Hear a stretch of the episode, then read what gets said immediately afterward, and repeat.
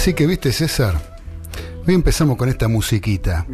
Qué ¿Sí? linda música. ¿Te gusta? Es divididos esto, pero es algo que tiene que ver con el folclore nuestro. Sí.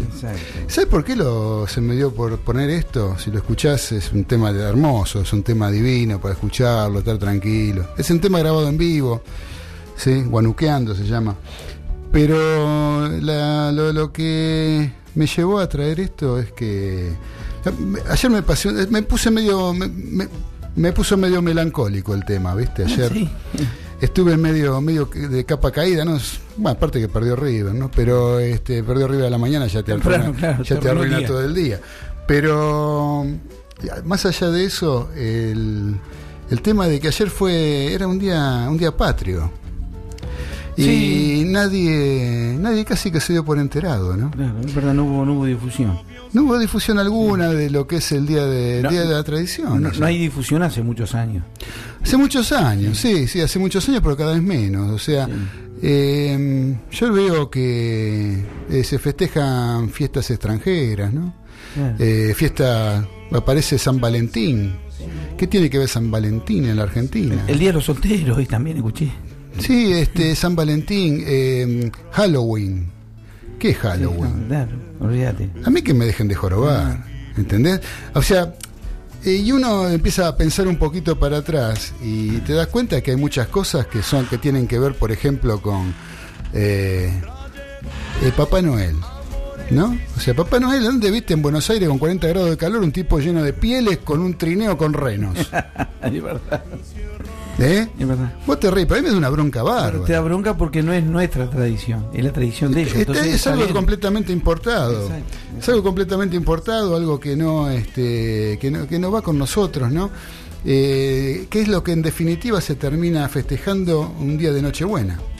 O, o una Nochebuena. Una noche buena. En Nochebuena, ¿qué hacemos? ¿Qué festejamos? Estamos esperando todo el regalito, que llegue Papá Noel, que esto, que el otro. ¿Y alguien se acuerda que es el nacimiento de Jesús? Nadie.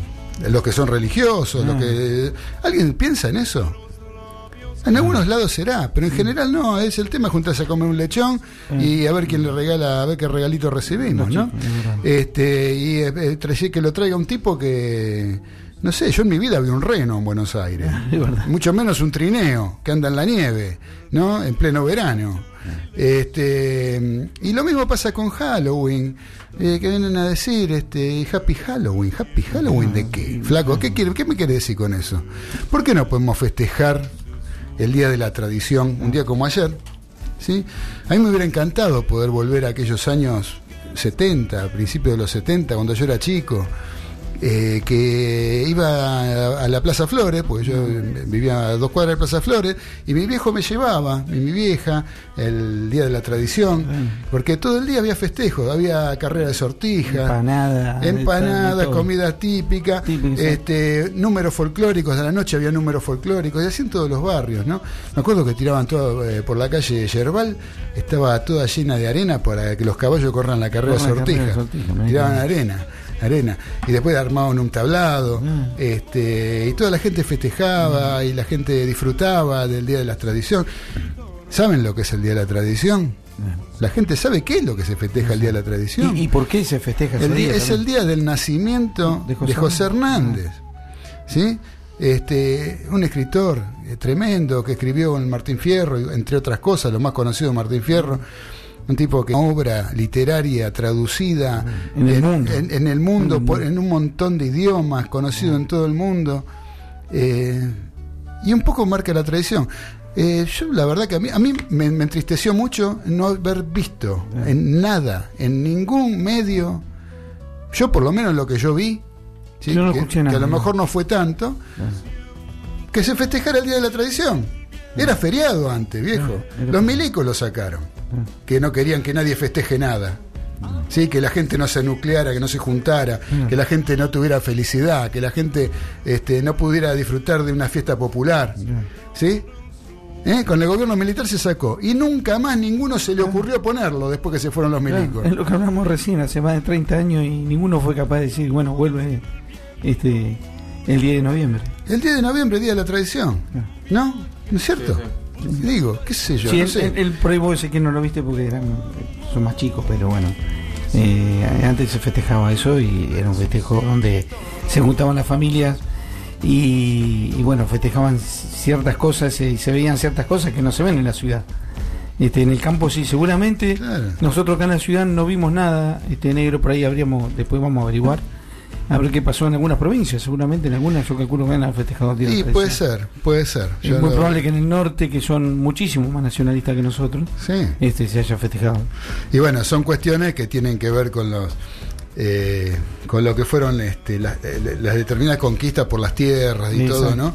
Eh, en, la- en el norte, el, el nativo del norte siempre fue un nativo sumiso, Claro, ¿sí? que servía de mano de obra. claro. Por eso no se lo exterminó. ¿Sí?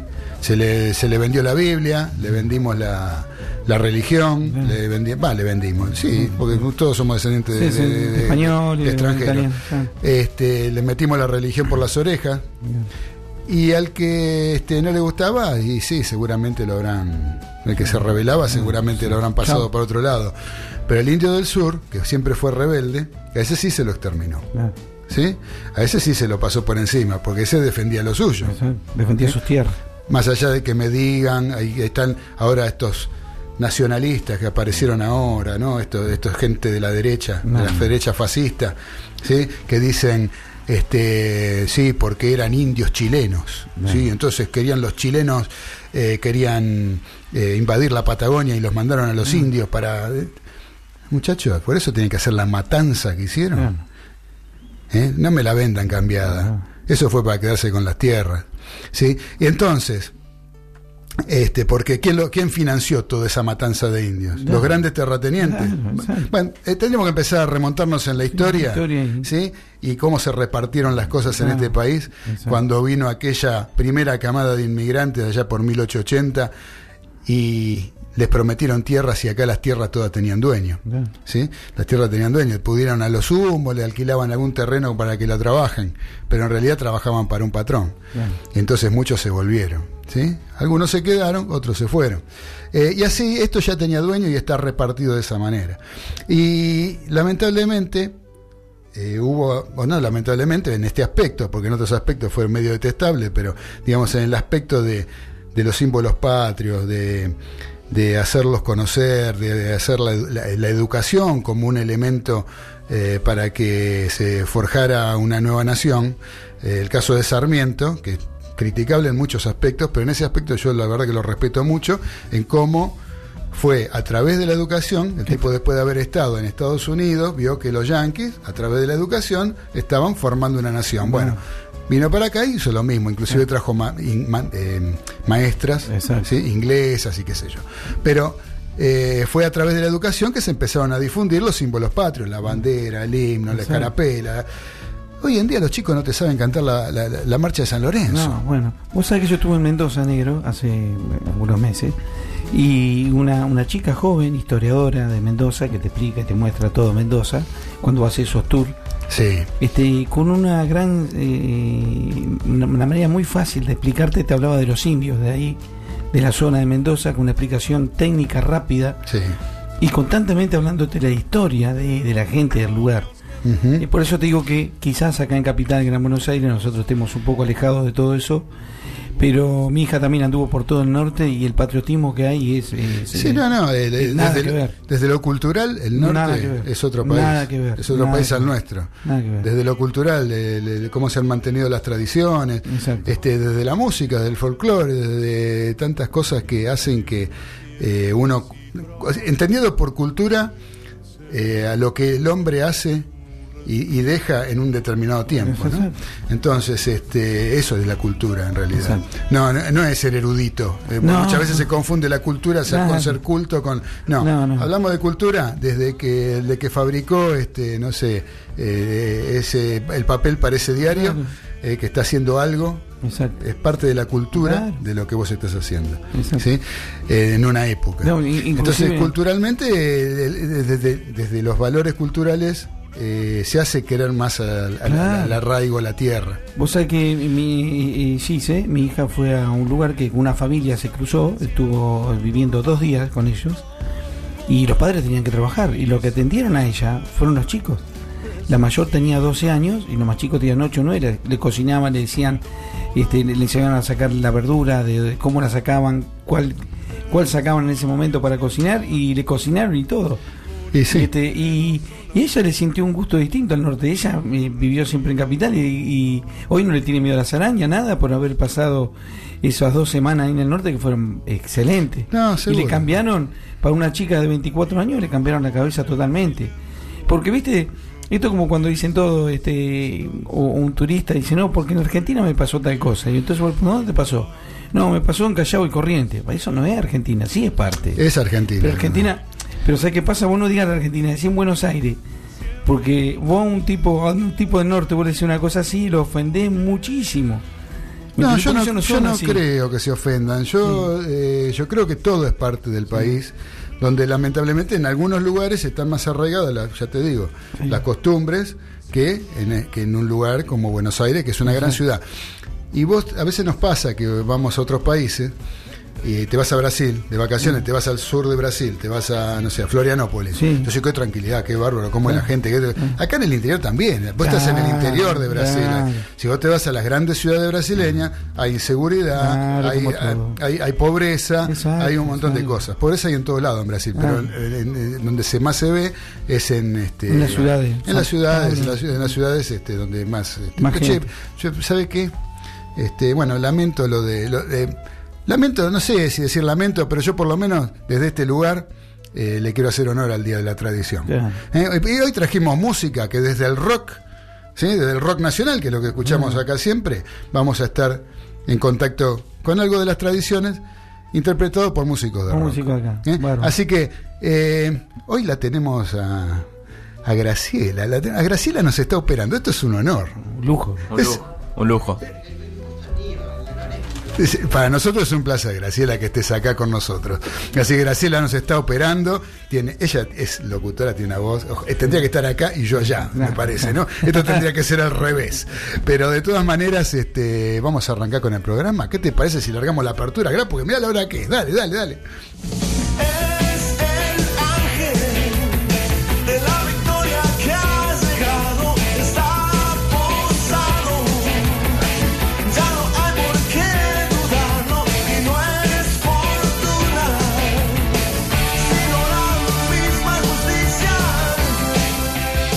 Pero muy buenas tardes para todos los mariscales que están escuchando Radio La Colectiva.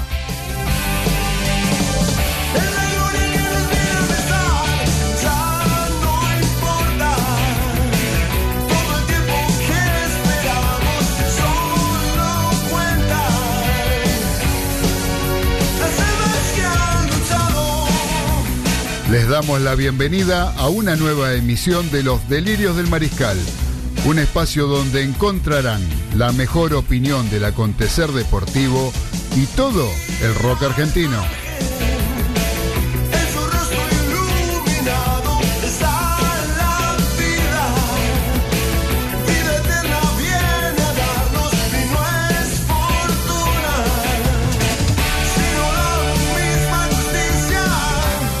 Mi nombre es Claudio Fernández y estamos como todos los lunes a las 19 junto al señor César Ceballos, Daniel Medina Baudino y Carlos Arias, compartiendo dos horas con lo mejor que trajimos para ustedes.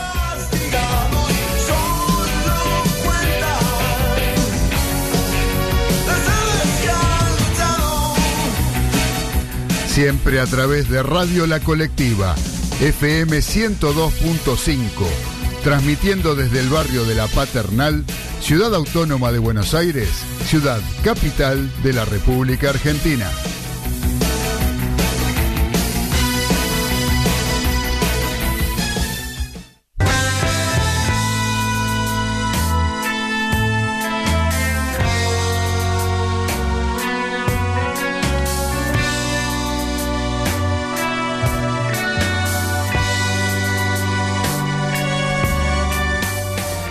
Muy pero muy buenas tardes para todos los mariscales que están escuchando la colectiva. Les damos la bienvenida a esta nueva emisión con el placer que significa estar sentado en este estudio de la radio FM 102.5, la colectiva, donde a través del aire de la FM pueden escucharnos y también en el mundo entero a través de internet en www.lacolectiva.org.ar, lacolectiva.org .ar. ¿eh? Ahí nos pueden escuchar como lo hacen habitualmente desde varias partes del mundo, ¿sí? porque después tenemos noticias que nos escuchan en, Long Island, en, este, nos escuchan en Honduras, nos escuchan en varios lados. Después, donde más es César que nos escuchan, en Canadá era el otro día que tuvimos un mensaje que nos llegaron en el Facebook. Así que este, le damos la bienvenida a todos, les agradecemos que estén allí escuchando, acompañándonos en este día lunes que siempre tratamos de arrancar para este, este día lunes que se hace tan tedioso para algunos, empezar la semana, después del fin de semana, venimos cansados, eh, vamos a trabajar, estamos todo el día. Bueno, para que lleguen a su casa, a eso de las 7, prenden los delirios del mariscal y hasta las 21 los vamos a estar acompañando con eh, lo mejor del acontecer deportivo, lo que pasó el fin de semana en deportes y también escuchar mucha música rock argentino eh, en esta radio que nos cobija y que realmente nos hace muy feliz eh, pertenecer, formar parte este, de este hermoso sitio, de este hermoso proyecto que es la colectiva FM 102.5. ¿Cómo andan muchachos? Saludo a la mesa. Hola, ¿qué tal negro? ¿Cómo andás? Hola negro. Hoy estamos, estamos medio, raleados hoy, ¿no? Viste, eh, eh, eh, Dani, Dani por, ahí no, esa sale al aire por teléfono, después a lo mejor nos llama. pero este el, otro, Carlito, tiene que hacerse un estudio. Dani, vos sabés que Dani se cayó, se pegó un palo en la cara, por eso no puede venir. ¿Dónde se cayó? ¿En la calle se pegó contra un banco de plaza. Tienen que arreglarle la oreja, no sé qué le pasó ahora, no sé, no podría ponerse los auriculares, no podría estar acá. Este, no, tenía que hacerse una curación. Está bien, está bien, en realidad no fue más que el golpe. Pero bueno, lo saludamos a Dani, que ya seguramente este, en la próxima va a estar acá sentado con nosotros. Y hoy a lo mejor lo tenemos al aire por teléfono, ¿no? ¿Eh? Así que bueno, ¿todo bien Ezequiel? Todo tranquilo. ¿Bien el fin de semana? ¿Contento con el lastimoso empate de tu equipo? No, bueno, no, ¿Eh? no, muy conforme, pero bueno. No muy conforme, bueno. ¿Vos, César, todo bien? Sí, ponele. ¿Eh? Ponele, bien. Vos volviste de viaje. No, ni hablamos de tu viaje. Eh, fui de viaje, sí, tuve en... De acá lo dijimos, lo mencionamos, que vino quemadito, ¿viste? Sí, Parece, sí, tuve, tuve, tuve en, terreno hostil. terreno mostrando, hostil. Mostrando las camisetas diferentes de River. Sí, este, en Río de Janeiro. En, Río de Janeiro, que no sé lo que son. Pero ah, sí, sé lo que son, sí. Fue, fue cómico. son buena este, gente. Son, buena gente, aparte, bueno, cuando uno del flamenco te pones a hablar de fútbol uno del Fluminense te dice tienen que ganar al Flamengo. Claro. Eh, mandé un audio ahí y este, después lo vamos a pasar. Después lo vamos a escuchar. Después lo vamos a escuchar. Este, tenía dos más, pero bueno, tuve un percance el sábado y no sé qué toqué el teléfono por Eso, digamos que fue una desgracia con suerte. Eso fue una desgracia con suerte, sí. Sí, es lo que ya te pasó el fin de. No sé si lo querés contar, contalo. si no, contamos, si no después lo, contamos. lo vamos a contar. Ah, por el tema de la seguridad de los, autos. De los autos. Por lo que algo que te pasó que tuviste que vivir en carne propia. Exactamente. ¿Eh? Así que bueno, este ya la saludamos a Graciela en la operación técnica. La saludamos formalmente ahora con la apertura como corresponde.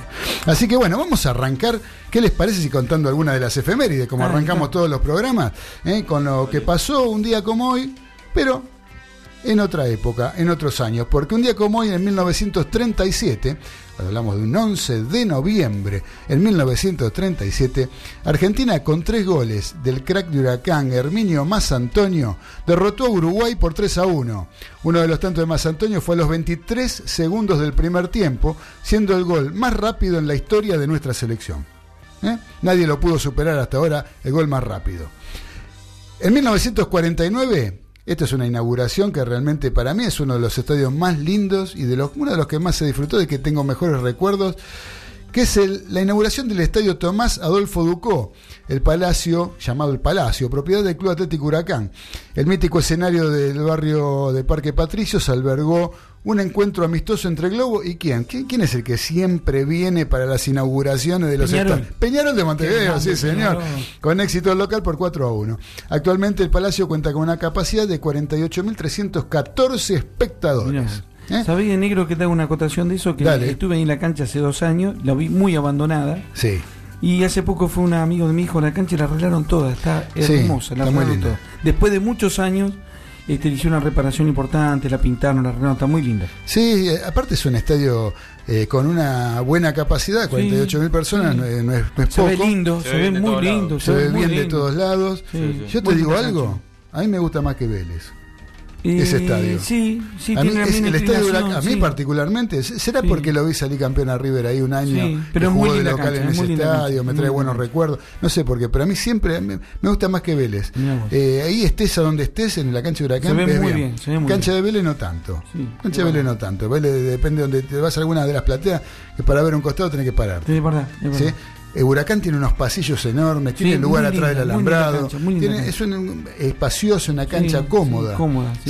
Y el lugar donde está para llegar también es también cómodo. También es cómodo para salir, para entrar, es muy cómodo, es un, es un lindo, es un estadio hermoso. Ese es el Palacio Tomás Adolfo Ducó. Felicitaciones por el cumpleaños del estadio a el globito de Parque de los Patricios. El 11 de noviembre de 1954, Boca derrotó en la bombonera a Tigre por 1 a 0 con un gol de Miguel Bayoco y se consagró campeón del fútbol argentino después de 10 años.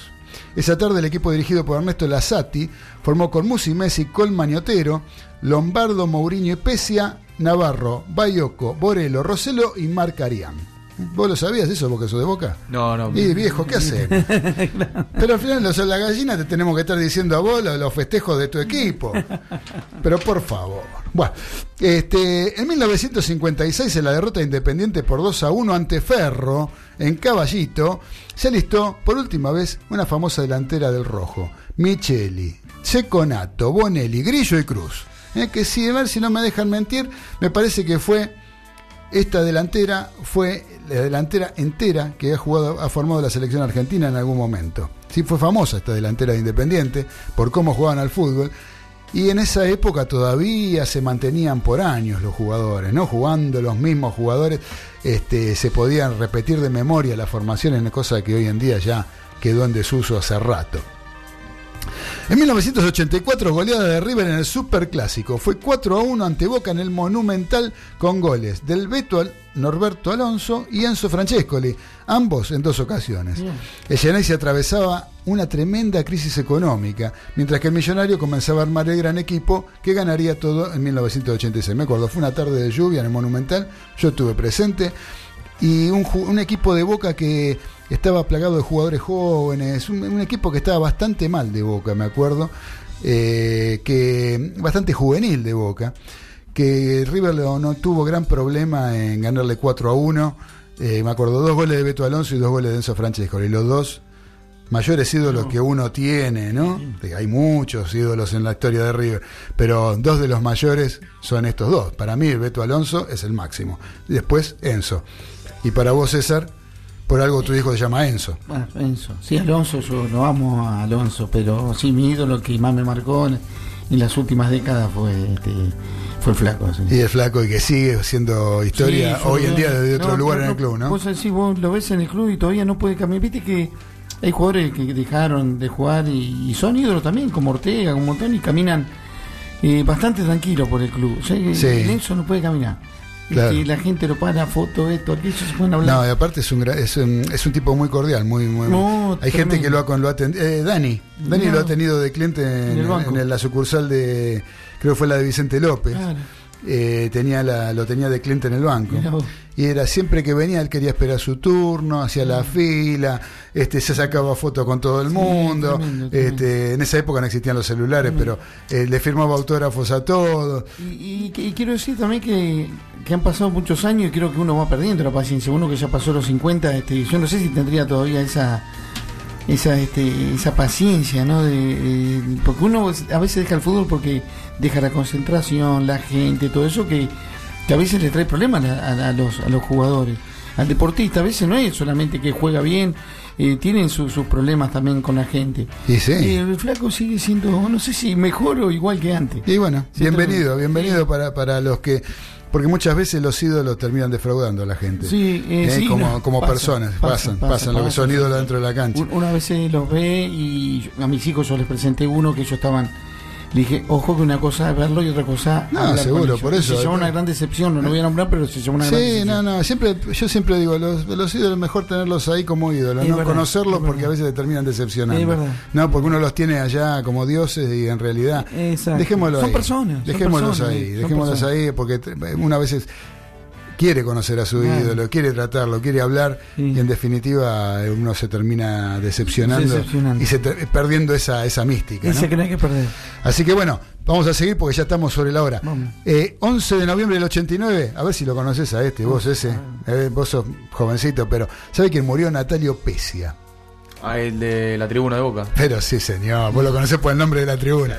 Natalio Pesia, el leoncito, símbolo de Boca y una leyenda del fútbol argentino. En el Ceney se integró una línea media de ensueño junto a Sosa y Lazati. Jugó 14 años en el primer equipo de Boca, disputando 345 partidos oficiales. Y la tribuna de la Bombonera, que ocupa la 12, lleva su nombre. ¿eh? Así que bueno, y por último, esta es para César y para mí, no tanto para vos, porque este, hace un año exactamente, el, 11 de noviembre del año 2018, se enfrentaron por primera vez en la final de la Copa Libertadores de América en la Bombonera de Buenos Aires y volaron 2 a 2 River y Boca. ¿Sí? en el partido de ida de la serie definitoria. Juanchope Ávila y Darío Benedetto marcaron los goles para Geneise y Lucas Prato y Carlos Izquierdos en contra hicieron los tantos del millonario. ¿no? lo particular de, de ese partido fue que se había suspendido por lluvia, mucha lluvia, se jugó mucha lluvia, se jugó después, se tuvo que jugar después.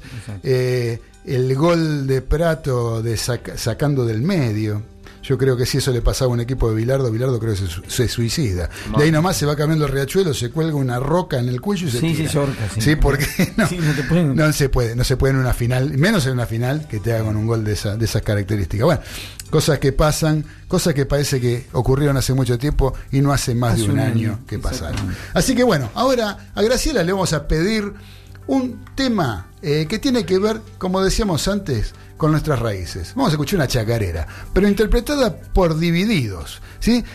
Un tema de Divididos, o sea que lo interpreta Divididos, se llama Huelga de Amores y está eh, creado en realidad por el padre ¿sí? de el bajista de Divididos, ¿sí? del señor Diego Arnedo. Diego Arnedo que en esta ocasión, en esta grabación, está tocando el bombo legüero. Y la guitarra la está tocando el señor Moyo y la voz.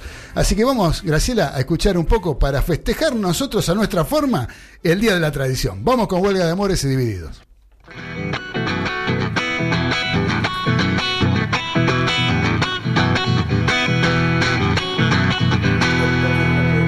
Ellos vinieron, nos encubrieron, aquí encontraron dioses que danzan ellos vinieron, nos encubrieron, aquí encontraron dioses que danzan y nos dijeron, cerra los ojos, dame la tierra, toma la Biblia, huelga de amores,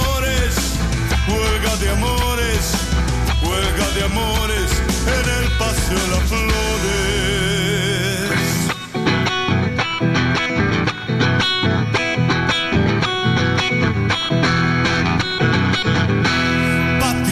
importados, nativos sin orejas, patriotas importados, nativos sin la muerte grita tierra y el canto chacarera, la muerte grita tierra y el canto chacarera.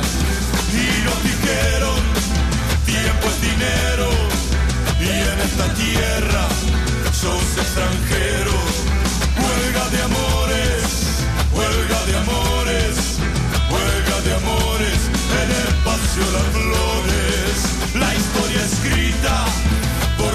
vencedores.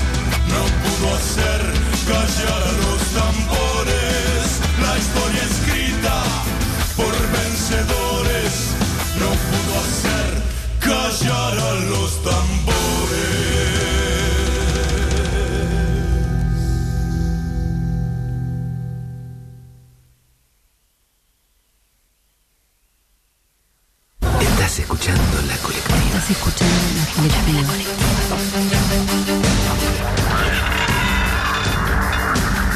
Allí donde se construye el reino de la mentira, ninguna verdad se dice en voz alta.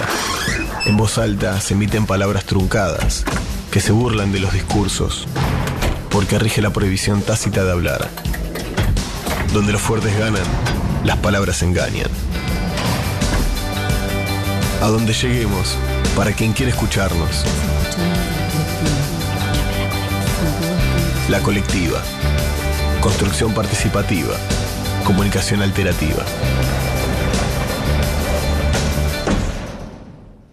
La colectiva. Construcción participativa. Comunicación alterativa. 102.5 FM. Hola, somos Eléctrico Nogal y el 15 de noviembre vamos a estar tocando en el Jardín de los Presentes en Caballito.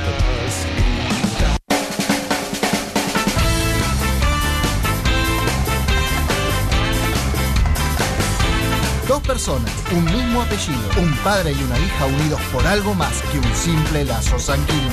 Dos generaciones fusionadas en una misma pasión, el rock nacional. Ellos son los Rockdrigues. Todos los jueves, de 19 a 21 horas, por Radio La Colectiva. ¡Salud!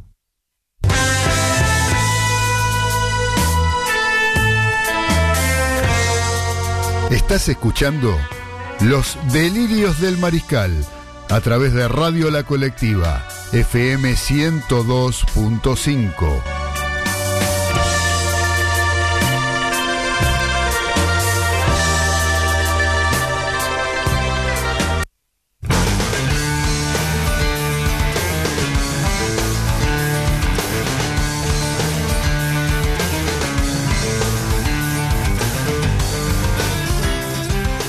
Continuamos en los delirios del mariscal a través de la colectiva FM 102.5 y a través de internet en el www.lacolectiva.org.ar para quienes quieran comunicarse con, otro- con nosotros, perdón, saben que pueden hacerlo a través de nuestras redes sociales, a través de Facebook, de Instagram, ¿eh? la colectiva radio o también arroba los delirios del mariscal. Eh, también tenemos un número de celular para quien nos quiera mandar algún mensaje de WhatsApp que es el 11 49 47 98 46. Se los repito más despacio porque me parece que me lo dije muy rápido. 11 49 47 98 46. Ahora sí, vamos a seguir porque vamos a seguir con el programa porque eh, el otro el lunes pasado lanzamos una consigna que tenía que ver con quién considerabas que es el peor jugador que viste en la historia en tu equipo, ese que te dio bronca, ese que te dio ganas de insultarlo, ese que le gritaste cosas, ese que decís no te quiero ver nunca más con esta camiseta, ese, ese jugador, ¿quién es para vos? Vos César no nos diste ninguno todavía. Yo no lo di, pero tengo uno que lo ¿Tenés lo vi, uno? Lo vi varias veces. En River, ¿no? Sí, en River, sí, voy a hablar de mi equipo. He visto malos, pero Sí. cuando es de tu equipo creo que duele un poco más. Hay muchos, lo que pasa Sí, es que... hay mucho, pero pasa que general- elegir el más malo. Eh, Lo que pasa es que elegir el- uno siempre elige, siempre la- la- las encuestas y todo son sobre los mejores. Bueno, ¿por qué no sobre el peor? Claro. Ese que te dio bronca. Ese Aparte, hay una cuestión, ¿no? Eh, por- ahora vamos a leer algunos de los resultados de los que nos fueron opinando lo- lo- los mariscales. Y vos sabés que hay, hay algunos que, que no es que hayan sido malos jugadores, es más, que han triunfado en algún equipo. Y en el equipo que es eh, hincha, el que opina, en ese momento jugó horrible. ¿Tiene algún jugador, por ejemplo, alguno que, que, este, por ejemplo, de acá de la radio? ¿sí? El señor Daniel Giovannini. Me dijo, José San, en Racing, fue lo peor que vi. Lo peor que vi en mi vida fue, fue San. Y bueno, y San, sin embargo, es ídolo en Lanús, es goleador histórico de las inferiores. Sí, de yo creo que habrá tenido algunos partidos malos. No lo, no lo seguí en Fue horrible en Racing. Fue horrible en Racing. Jugó muy mal. Jugó muy mal. Entonces te toca verlo ahí y vos decís, este es el que elijo. ¿Entendés? No quiere decir que no es nada personal no, contra el tipo. No, sino que. En 10 temporadas fue lo peor que viste. Claro. vos, por ejemplo, César, ¿cuál es el y peor? Y Balvis, lejos. Balvis, ah, aquel marcador central. Allá 86. 89, 90, no me acuerdo. Por ahí. Sí, Luis 90, Guante, 91, sí. por aquella época. Pasarela no, técnico. Las cosas, las cosas que gritaba la gente era irreproducible. No, lo que pasa es que era, era, era muy, muy, malo. Muy malo, muy, muy, duro. Malo. Era una cosa. Inclusive, ¿te acuerdas de algún partido que fuimos que eh, jugó él? Con Sí, sí. un partido River San Lorenzo, Sí, que, fuimos, que a ver- sí. que fuimos a ver Monumental. Sí, creo que uno gritó, se ponía el palo, dejarlo mal. que tiró un tiro en el palo. San Lorenzo pateó un, ti- un tiro en el poste y dijeron ponele la 6 de Balbi que saca más el poste que Balbi. Exacto, dijeron, ¿te era, es que miraba, no, mira, era un tipo que miraba el partido, era increíble. Horrible. Era un espectador de lujo. Era horrible. Así que bueno, vos sabés que, por ejemplo, algunos nos mandaron audio. Vamos a escuchar un audio ahora que tenemos acá, eh, que lo mandó Martín López. Que Es un gran amigo, que es un gran luthier. Ah, mirá. ¿sí? El luthier es un gran amigo de Floresta, amigo mío personal, y que, este, aparte de ser luthier, es, fue jugador de fútbol, fue fu- futbolista, jugó en Deportivo Morón, Ah, ha jugado al fútbol, sabe mucho de fútbol, da gusto hablar de fútbol con Martín, y es fanático, pero fanático de Boca Juniors. Vamos a escuchar lo que nos dice, porque este, la verdad que eh, da gusto escucharlo, porque yo lo comparto lo que él dice, se lo he dicho a mucha gente, y me dicen, no, no puede ser lo que está diciendo, y muchos periodistas a este jugador que él nombra lo dan como A ver. una gran estrella. A ver. Vamos a escucharlo. Querido, pero si vos viste los partidos, el peor jugador que yo vi hasta ahora en la historia de Boca es Buffarini. Nunca vi algo así en mi vida. Porque tranquilamente le podía pelear el, el- el- el puesto a Quique Rabino, pero Quique Rabino de última te iba a partir, digamos, sabía hacerlo. Y pateaba bien tiro libres, o sea, tenía dos características que el chabón sabía hacer, ¿no? Eh, era, es más, si Quique Rabino hubiese jugado en otro club y no se le comía esa cuestión de boca, tal vez hubiese jugado mucho mejor al fútbol. Pero lo peor que vi en mi vida es Buffarini. No, nunca vi algo así. Un tipo que te das siete centros, los siete centros casi van a cualquier lado, no sabe marcar, pega, genera FAU, juega nervioso, corre, es tribunero. Nunca vi algo así. O sea, olvídate por lejos Buffarini. Y encima la gente lo aplaude. Claudio, me quiero pegar un... eh, No, no lo quiero ver a boca, no, no, no, me, molesta, me pongo muy nervioso. Fui a la cancha dos veces y la gente aplaudiendo ese tipo me, me genera mal humor. Y al tribunero, al tribunero de Negro Tevez. Así que bueno, me acuerdo cuando la gente insultaba a Betancourt y yo tengo otra forma de ver el fútbol, así que no, no me gusta eso, ¿viste? Eh, al picapiedra eh, tribunero, no, no me gusta, no me gusta. Sí, Buffarini es el peor jugador que vi en mi vida. Así que bueno, gracias Martín por el mensaje que nos mandás. Eh, y la verdad que lo de eh, lo de Buffarini yo siempre lo digo, ¿no? Mucha gente habla maravilla de Buffarini y parece que están hablando de Cafú, no sé. Pero dijo algo que yo discutí con un amigo que es hincha y va y, y es socio de Boca, lo de Bentancur, un crack. Y no, en Boca lo, lo, lo, lo puteaban, ¿no? Es raro. Un jugador con calidad, con pie, que pensaba. Ah, sí. Eso fue por el pase a Matos eh, de San Lorenzo. Ah, en aquel no momento. podés clasificar- o sea, Sí. no podés crucificar a un jugador por eso, porque rompe penal, o, Claro. o nosotros crucifiquemos a, A Martínez Carrizo, Cuarta. a Carrizo cuando salió allá a la izquierda contra, contra Racing, creo que fue. ¿Te acordás ese partido que, que nosotros perdimos contra San Lorenzo? No, con San Lorenzo, por la San Lorenzo. Copa. Bueno, podés clasificar. No, pero lo de Carrizo está, lo de Carrizo es un mal ejemplo, porque la verdad que ese sí no me merece ningún respeto, no por malo, sino por la este, por, por la conducta, por la Ah, que por le hizo conducta, lo, sí. lo que hizo con el pato, que yo creo que el pato no, No, le atan ni los botines, ¿no? se. O sea, no lo, no lo, no lo conoció al pato, no lo conoció, Pero, pero de Bentancur, no lo vio al pato. Discutir a Bentancur con el buen y cómo está jugando. O sea, siempre quiere el Barcelona. bien. Claro. Así que bueno, para que tenemos otro mensaje acá. Este no creo que sea por el peor jugador, pero por lo menos vamos a escucharlo, porque es de la señora Beba de Flores. Ah, qué 88 años escuchando a través de internet.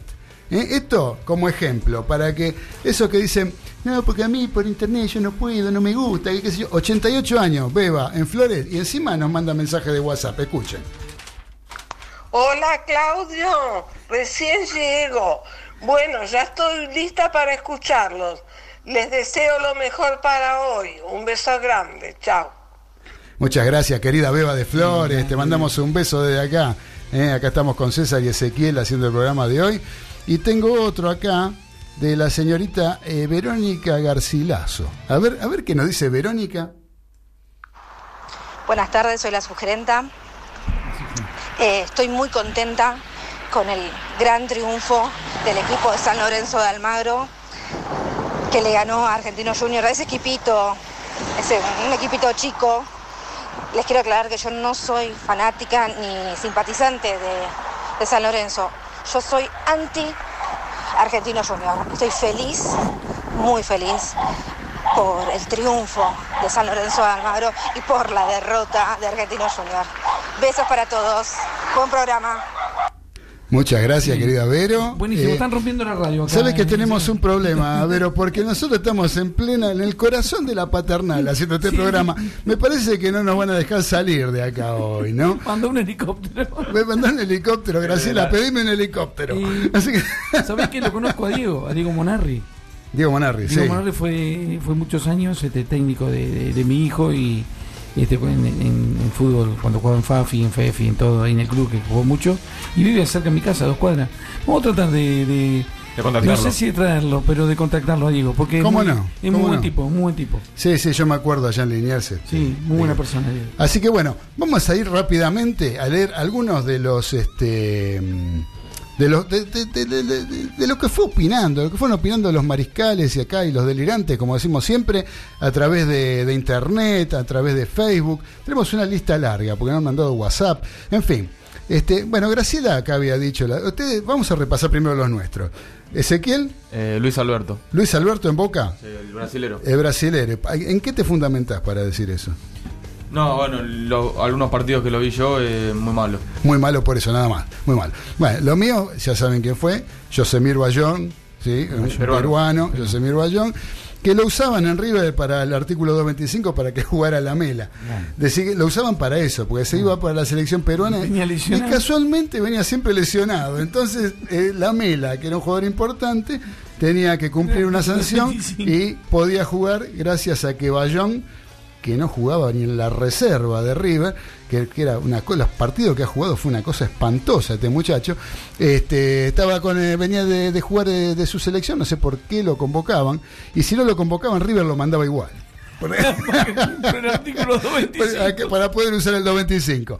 Así que bueno, Graciela nos dijo que era el paraguayo Cáceres, de Racing. Espantoso en Racing. En realidad fue la hija, ¿no? La hija, la hija de Graciela. Bueno, Alan de la radio nos dijo eh, Máximo Lucas. ¿sí? Máximo Lucas. Alan, que nos operó la semana pasada. Máximo Lucas, un uruguayo que jugó en River, que jugaba de marcador central, una cosa impresentable. Me acuerdo fue una máquina de pegar patadas, era. Sí, sí, sí, Máximo Lucas, creo que venía de Nacional de Montevideo. Eh, el capitán de los polvorines, Hugo Cosia, por San Lorenzo, ¿no? Porque era tronquísimo, pone. Este. Después lo tenemos, bueno, a Carlitos Arias, que nos dijo que era Archubi, estamos repasando un poquito, ¿no? Eh, lo tenemos a, Lie- a Leo Martínez, nos dice que Diego Díaz fue el que hoy en día es periodista. Diego ¿lo vieron? Platense, Juan Platense. Claro, en Banfield, él lo, él lo dice por Banfield. Ah, por Banfield. Lo peor que vio en Banfield fue Diego Díaz. Eh, Javi Cané dice Stracualursi en Lanús. Uh. Muy malo, Stracualursi. Sí. A mí, a mí me gusta esto porque es- Sí, está bueno porque te la semana que viene lo vamos a analizar un poquito más. Por lo menos vamos a tirar los nombres hoy por hoy.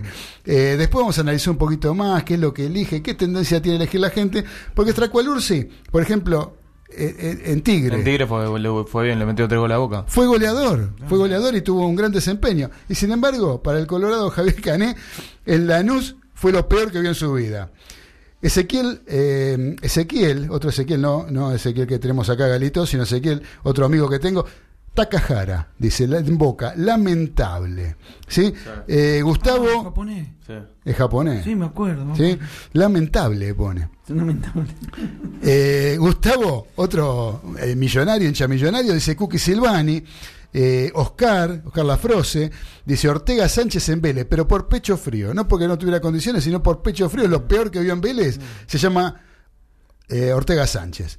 Eh, Sebastián Pérez Icardi, este es hincha de Boca, pero de ley, eh, un tipo que es- con el cual se habla de fútbol de Boca y sabe, tiene la historia de Boca en la cabeza, dice que es John Jairo Treyes. ¿Sí? ¿Se acuerdan? Del colombiano John Jairo Treyes, que jugó en Boca y dice, me cansé de putearlo.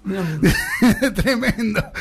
Claudio Vilar dice Omar Gauna en Huracán, horrible. Eh, Lara Ortiz dice Bismara en Racing. Es un enfermo, dice que. no, un enfermo, es la verdad. Bueno, estar enfermo no está.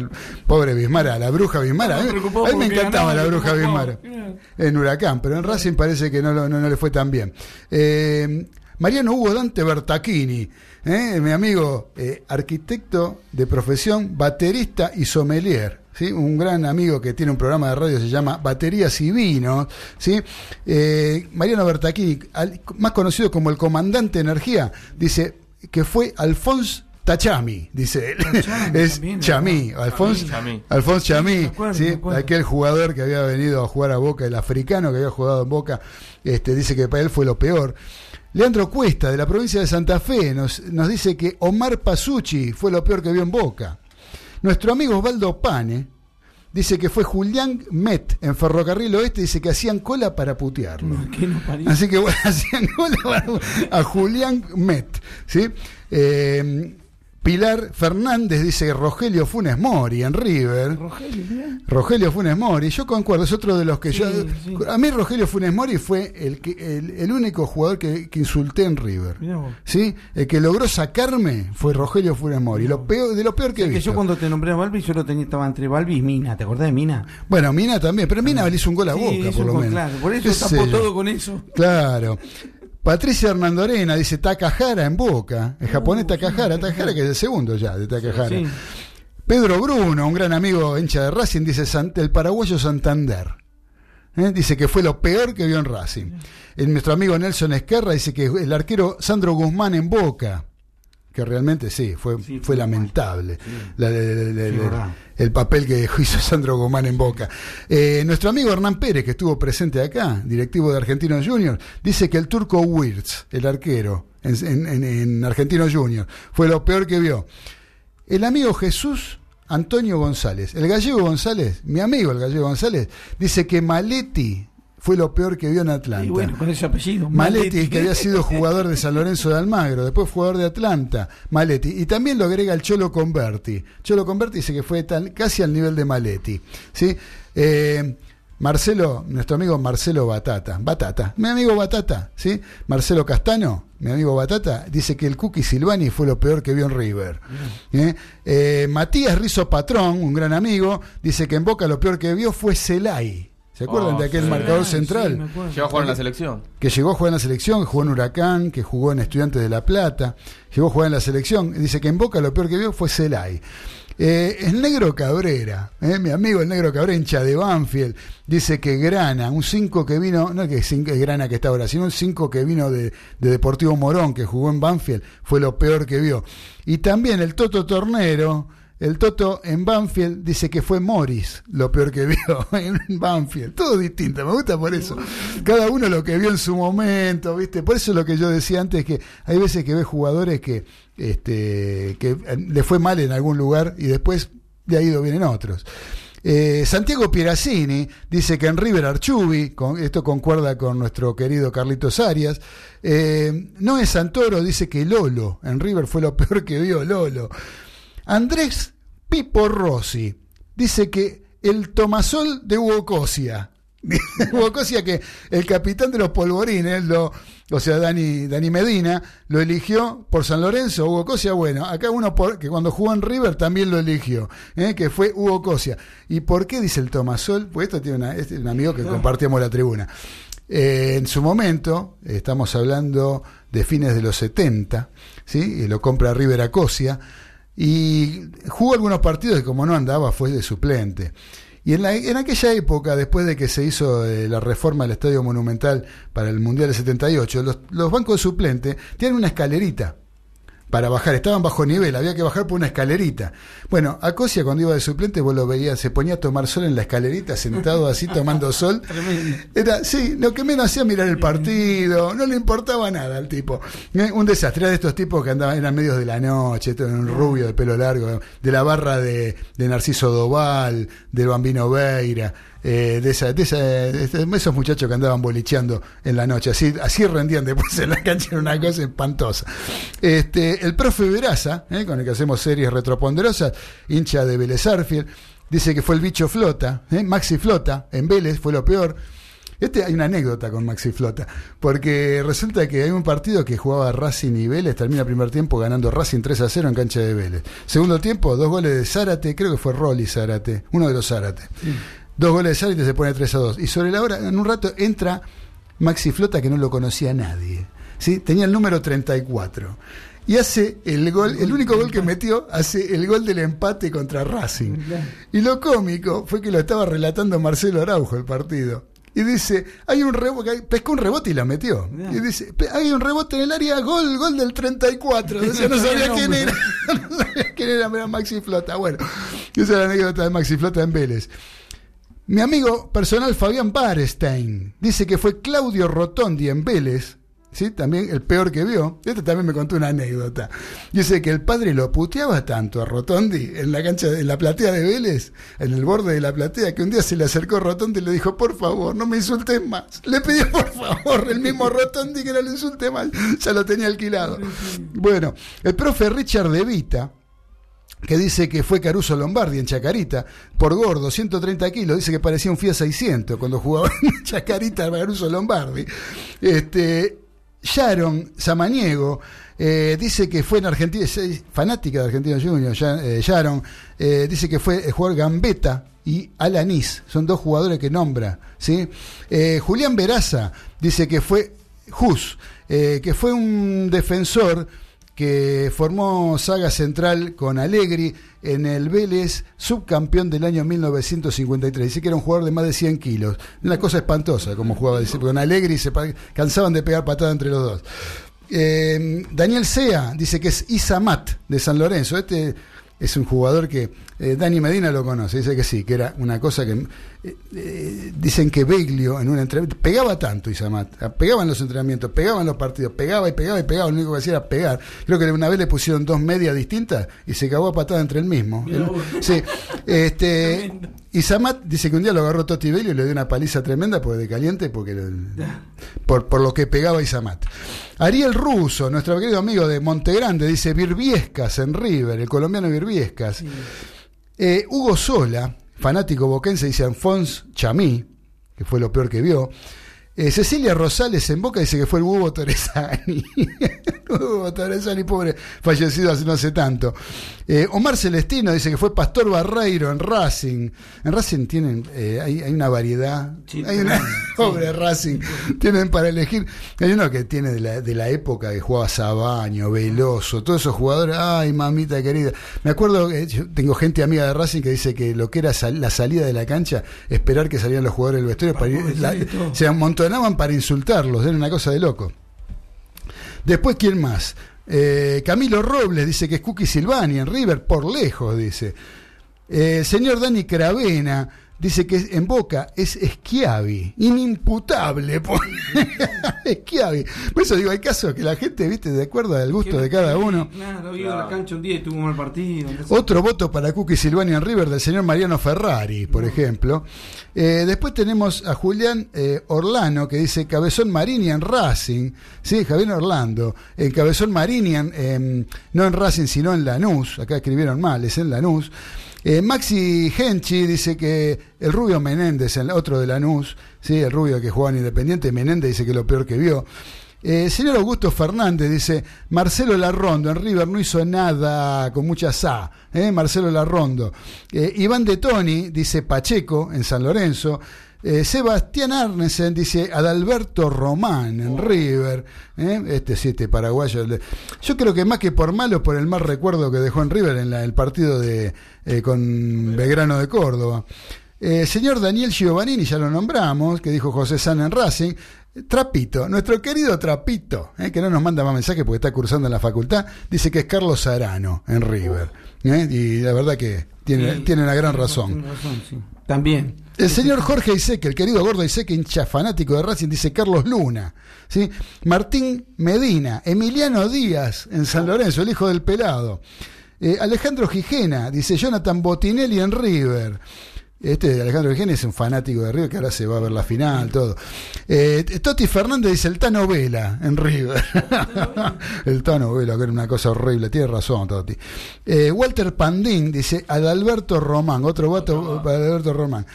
Eh, Maxi de la colectiva dice Raúl Cassini. Este, este está fundamentado lo de Maxi. Para que a ver, lo voy a buscar. Mosquito. Eh, y Vero Garcilaso dice Fernando en Boca.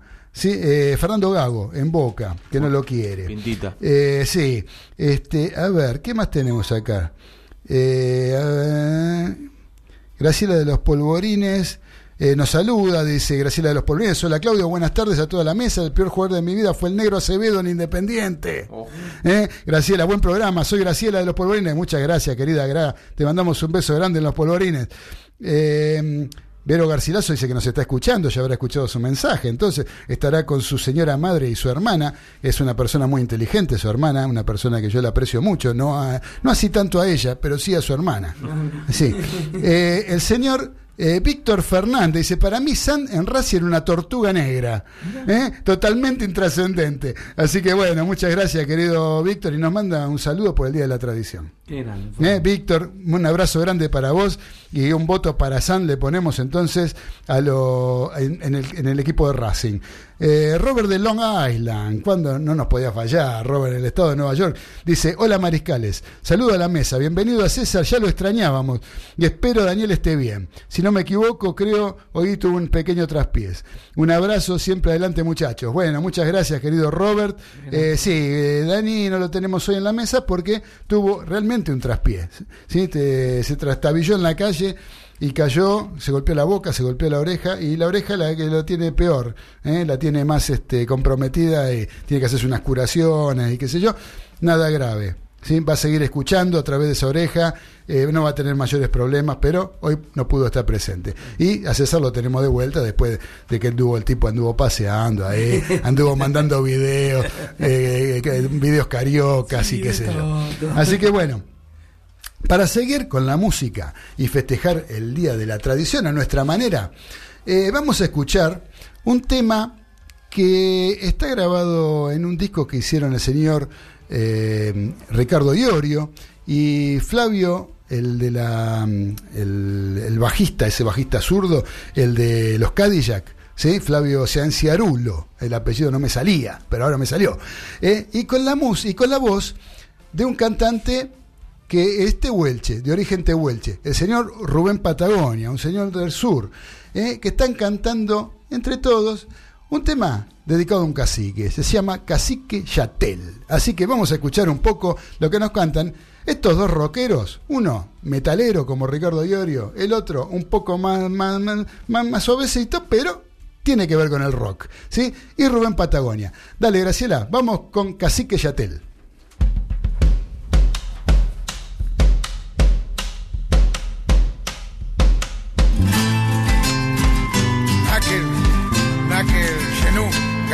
Gracias amigo. Nakel Genú, Flavio. Nakel Genú, Ricardo.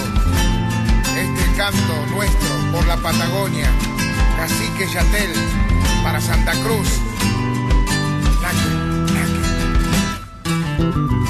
Asando una picana en Ñamdú, nos sorprendió la tarde en el Chehuen, arriero soñador de piño y luz, que supo ser señor en el Aikén. Con un perro pelao y un cascabel, un caballo cansado, viejo y cinchón, ahí anda guanacheando Don Chatel, cacique marrón de la Unique. Cuando llega a los boliches por un trago de ginebra, suele cantar un cani con fábulas y leyendas. Y los ojos se le escapan hacia el costado del camino, porque ha nacido Tehuelche y antes que nada argentino, y antes que nada argentino. Ahí está, ¿eh? Cani, Cani, Cani. Oh. Cali Rubén. Cuántos recuerdos tiene Don Chatel de la ira Pavón del Cardiel cuando llegaba el barco de Don Luis trayéndole banderas para él.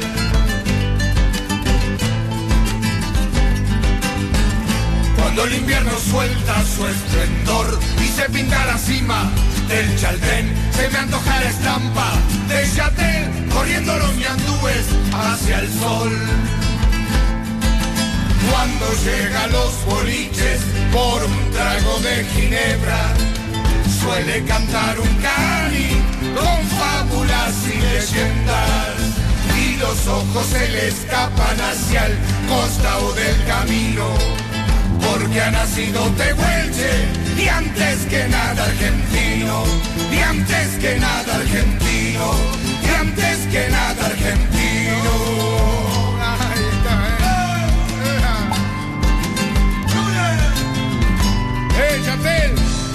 Tomate otra ginebra, paisano. Tomate otra ginebra, este paisano. No, ya me voy. Tomate otra ginebra, paisano. No, ya me voy nomás.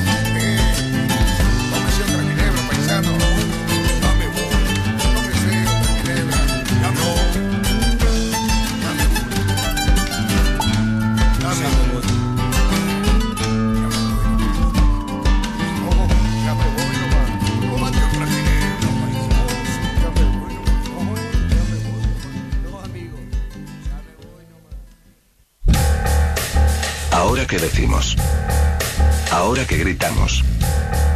Ahora que quebramos un silencio, de todos los silencios. Pois paz sem voz, paz sem voz, não é paz, é medo. La colectiva. La paz sin voz no es paz. Es miedo. Estás escuchando La Colectiva 102.5 FM.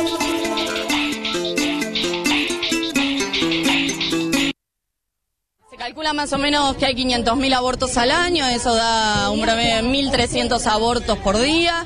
Son números relativos porque al ser una práctica ilegal no hay registros, pero sí ese número que elaboramos de 500.000 es un número que toma el Ministerio de Salud y se elaboraba a partir de las estadísticas por egresos, por complicaciones de mujeres, por complicaciones de abortos, ¿no? La colectiva, en situación de lucha por una ley de aborto legal, seguro y gratuito para todos.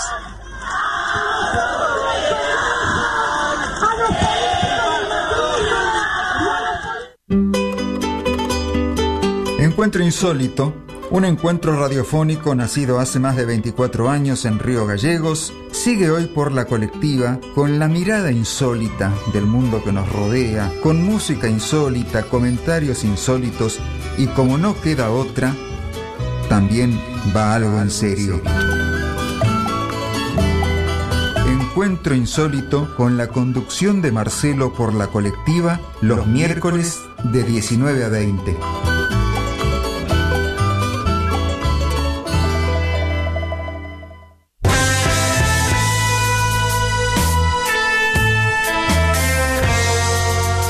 Los delirios del mariscal, a través de Radio La Colectiva FM 102.5.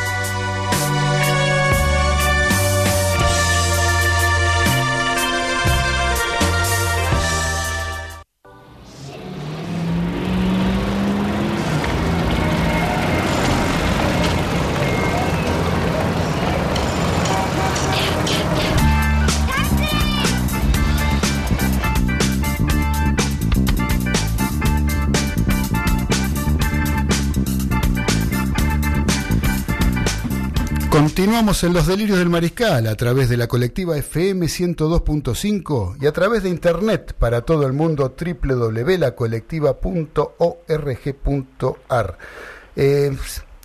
acá vos sabés que sigan llegando mensajes, es una cosa. Acá tenemos, por ejemplo, el señor Trapito Gesaga, que dice, buenas noches mariscales, excelente programa para el día de hoy. Ya pasé mi respuesta de la consigna, seguramente traiga malos recuerdos para algunos. Abrazo grande. Sí, él eligió al señor Chichi Arano.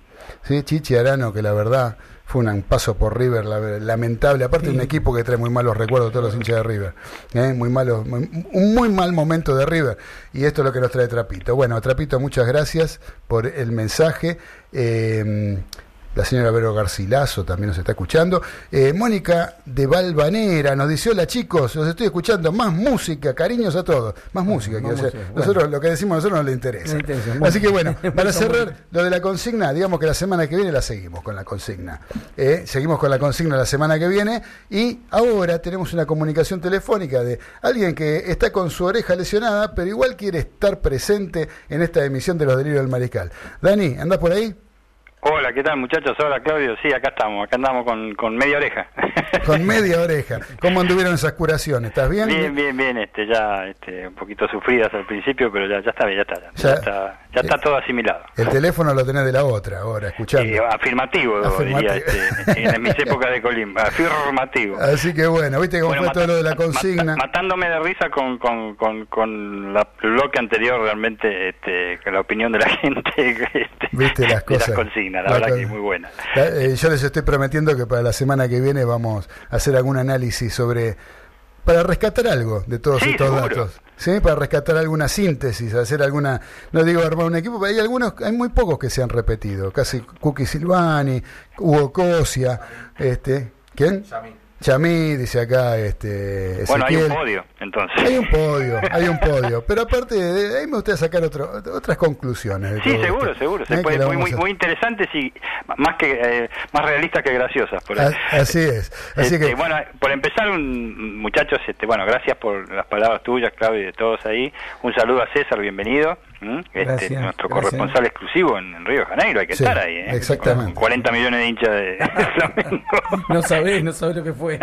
hay que tener aguante realmente. Sí. Así que bueno, Un Dani. abrazo a ese también, che. No, un abrazo a Ezequiel también. Bueno, gracias. Eh, Escúchame, Dani. Este, vos seguramente querrás contar algo de tu querido San Lorenzo de Almagro. Sí, tuvo una eh, flor de triunfo que a la señorita Garcilaso, no sé si escuchó, eh, escuchaste ahí, Dani, el mensaje de Garcilaso, de lo Sí, feliz que este- estaba con el triunfo de San Lorenzo. Sí, este, sorprendentemente, bueno, también eh, vi de qué es, de qué cuadro eh, no es hincha ella, vi, aprecié, pero este, en fin, eh, mira, breve, porque tienen mucho ustedes para para, para contar. Eh, por lo que se vio, un triunfo de San Lorenzo importantísimo por el resultado, desde ya, este, un partido, la verdad, honestamente, muy extraño, a mi, a mi gusto, este, si bien San Lorenzo se impuso con claridad, porque el 3 a 0 exime de algunos comentarios a veces, ¿no? Esa que este, no llegó mucho al arco contrario. Eh, Argentinos hay que reconocer que tuvo una pésima tarde, una pésima tarde, no elaboró práctica, no llegó, o sea, Sebastián Torrico, el arquero de San Lorenzo, no tocó una pelota. Eh, En un córner creo que agarró una y la gente aplaudió, o se fue una por arriba de- del arco. Nada más, algunas decisiones erróneas de- de- del árbitro para, Ahora, Dani, ambos bandos, pero Discúlpame, Dani, Sí. que te interrumpa. Eh, Sí. Vos decís que es una mala tarde de argentinos. ¿Vos pensás que realmente es una mala tarde de argentinos o es que argentinos realmente es lo que es lo que tiene o es lo que da o lo que viene dando? Eh, ojo que me la estoy jugando acá en el barrio, ¿no? Pero este me parece pero que no salimos, no salimos mal me hoy, hoy entre el mensaje de Vero y, este, y lo que yo estoy diciendo, eh, pero me lo ha dicho gente de argentinos, no, no, no es que mm, estoy yo inventando nada, eh, sino que compartiendo sí un parecer de gente de argentinos que me ha comentado que este argentino no juega bien, que viene logrando resultados, pero eso, cuando vos no jugás bien, los resultados en un momento se te cortan. Sí, sí, puede ser, sí. ¿Eh? Argentino para mí tiene una intensidad bastante grande en todo, en todo, todo el campo de juego, sobre todo en su cancha. ¿no? Que la conoce muy bien y lo, lo aprovecha muy bien. Correcto. Pero ya venía en baja en el partido, vos recordás de la semana pasada que estuvimos ahí en la radio con Defensa y Justicia, que lo empató de milagro, porque realmente Defensa se perdió un montón de goles. Así fue. Este, y bueno, quizás tocó fondo con San Lorenzo en cuanto a la concepción de juego. Eh, quizás puede dar hasta ahí Argentino Junior, para mí puede dar un poco más, sobre todo de local. Y, pero mm, San Lorenzo Almagro no es mucho más, ¿eh? no es mucho más este, de lo que demostró a pesar del 3 a 0. Ya les digo, fue un partido muy, extraño, eh, este, con un esquema rarísimo de San Lorenzo de Almagro, de cinco defensores de local, eh, los marcadores de punta no pasaron al ataque jamás, este, así que mm, satisfacción para el pueblo azulgrana porque otro partido más que se perdió, realmente eso era, sigue siendo un mini polvorín, me parece, eh, por la contratación de un técnico, la confirmación de Monarris por este triunfo simplemente, en fin, ya creo que charlamos bastante sobre la crisis institucional que hay en San Lorenzo y por ahora no, no tiene solución. Eh, Sí, no se ha sí, modificado en nada en ese aspecto. no modificaron ¿no? absolutamente nada, fue exactamente el mismo. De hecho, creo que jugó mejor contra Independiente, con eso te digo todo. Eh, me parece que San Lorenzo jugó mejor contra Independiente, pe- a pesar que encontró un, un rival que sí definía.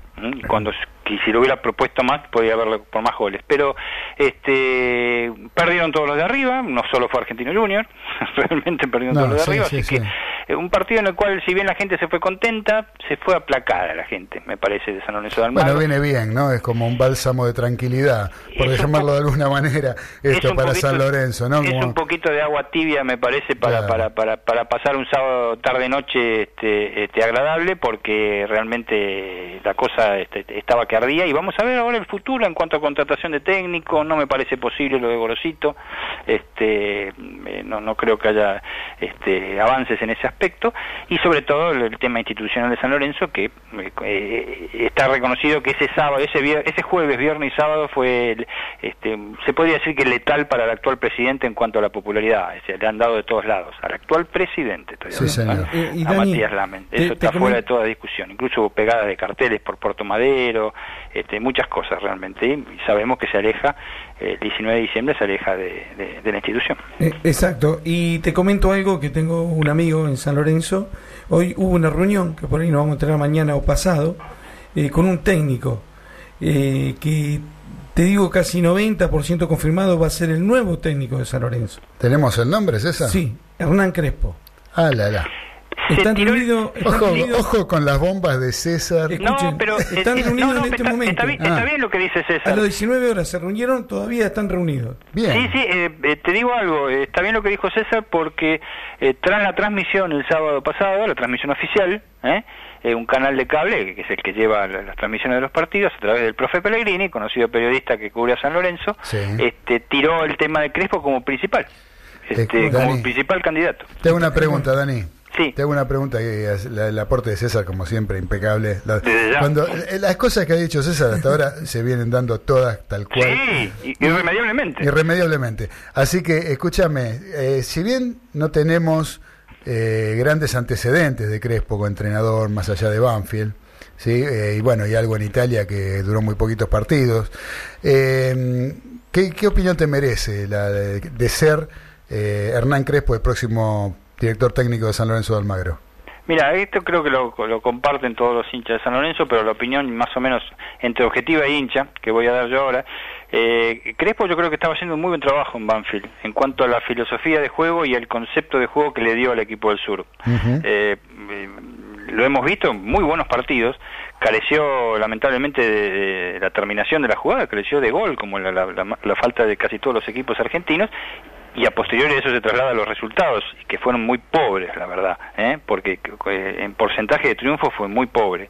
Pero en cuanto a concepción de juego de Crespo, eh, es un paladar que está entre, eh, este, entre Pixi y, este, eh, y la parte combativa de San Lorenzo y un Viallo. Eh, podría ser del agrado de, de- de- de- de la hinchada de San Lorenzo de Almagro. Ahora, eh, le van a urgir los resultados, ¿eh? Eh, va a ser bravo. Eso, eso es lo que el pronóstico que doy yo. No me parece un mal técnico, me parece muy acertado. Aparte es un tipo muy ubicado, muy respetuoso. Sí, Este, sí, le da sí. oportunidad. ojo que San Lorenzo tiene muchos juveniles, que Crespo en Eso tiene muy buen ojo. Este, pero Aparte es hincha de San Lorenzo. que- ¿Vos sabías que es hincha de San Lorenzo? No, no sabía. Sí, sí, sí, sí. Es hincha Ah, de San mirá vos. Lorenzo. Toda la vida. Eh, eh, de hecho, jugando en River ha ido a la cancha de San Lorenzo a verlo. Sí, sí, sí. Mirá, mirá vos, pero bueno, eso, eso, es- esto- eso es bueno para, digamos, el, el ánimo de, de- del simpatizante. Claro, claro, claro. Eso desde ya. Ahí pero como bueno, pensá a- que ahí atrás viene aparejado después de si lo nombran, viene atrás porque sí, siempre fue hincha de San Lorenzo, este, mi, mi corazón siempre estuvo, fue azulgrana, este, y todo ese tipo de cosas, ¿no? Que suelen No, decirlo. quizás conociendo a Crespo no creo que diga eso, pero este, bueno, la gente que lo conoce sabe que él Es hincha de San Lorenzo, yo lo de sabía, San sí, sí, lo, sí, sí. lo que sí es, este, hay que reconocer que agarra una, no digo una brasa súper ardiente, pero Un bastante caliente. Sí, ya lo creo, ya lo creo porque él está bastante comprometido para el próximo torneo con respecto al, al promedio San Lorenzo de Claro, Almagro. y por eso urgen los puntos. Exactamente. Así, que bueno, Dani.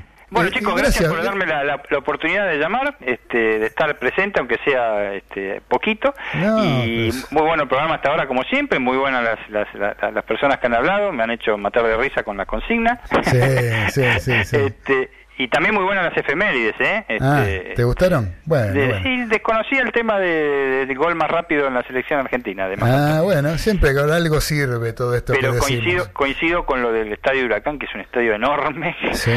y que no sé cuántos equipos este, lo han llenado. Este, muy pocos, ¿eh? Es Lo verdad. han llenado, llenado. Y, por ejemplo, una tribuna visitante Boca, River, San Lorenzo y ahí nomás, ¿eh? Y Por ahí paremos va. de contar. Vamos a decir Racing, así se ponen contenta acá Graciela. Ahí está, ahí se está sonriendo Graciela. Bueno, le, le mando un saludo a todos, Claudio. Bueno, gracias. Este, Ezequiel, este, César, bienvenido César, que tenés muchas, muchas cosas jugosas para decir. Y ojo, eh, acordate lo que te digo, César, este, los partidos eh, eh, en cancha neutral únicos son embromados. Exacto, son otros partidos. Son embromados. Son otros partidos. Puede llover, te pueden expulsar Oh, un jugador, o sea que- te pueden una mala decisión referí, se cortó la luz. Es verdad, es verdad. Pero hay plan, hay plan, hay plan, Dani. Hay plan A, plan B y plan C. Por eso, eh, perfecto, perfecto, sí, eso de ella, pero siempre más imponderable. Me parece que hay más imponderables. Es verdad. Pero bueno, es una final. ¿eh? Y hay que jugarla. Hay Así que que bueno, gracias Dani, gracias por la comunicación, te mando un abrazo grande, cariños por ahí para todos. Gracias, un abrazo a todos y sigan con el programa. Un tirón de oreja para vos. Sí, sí, bárbaro, te agradezco mucho eso. ¿eh? chao, un beso grande, chao. Chao Dani, chao.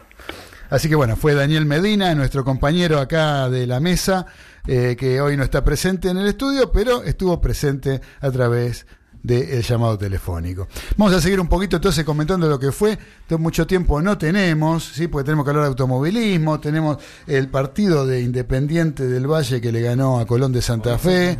¿eh? A lo mejor no prometo nada, pero la semana que viene tenemos algún ex jugador de Colón para llamarlo telefónicamente. Vamos a ver si podemos conseguirlo. Eh, una persona de mi conocimiento que jugó mucho en la década del 70, ¿eh? en la primera de Colón Santa Fe, y que no lo tuvimos porque no, le no lo conseguimos contactar porque se fue a ver el partido. Así que bueno, este, pero eso queda para la semana que viene.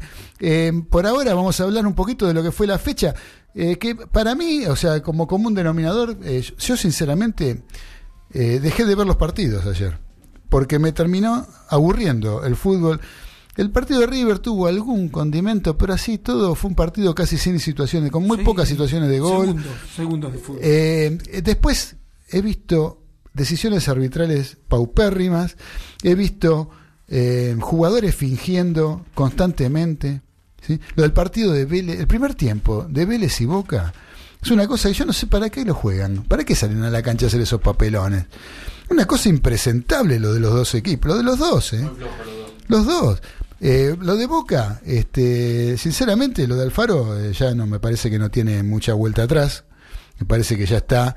eh, se piensa que sigue jugando con Arsenal de Sarandí o con Rafaela. Así que ahí yo entiendo que vos, eh, sintiéndote inferior al rival, porque no tenés, el- no disponés de los jugadores como para plantear otra cosa pero sigue jugando a lo que juega un equipo chico. De- pero a- equipo chico en el buen sentido, digamos, ¿no? De- del equipo sin faltarle respeto a nadie.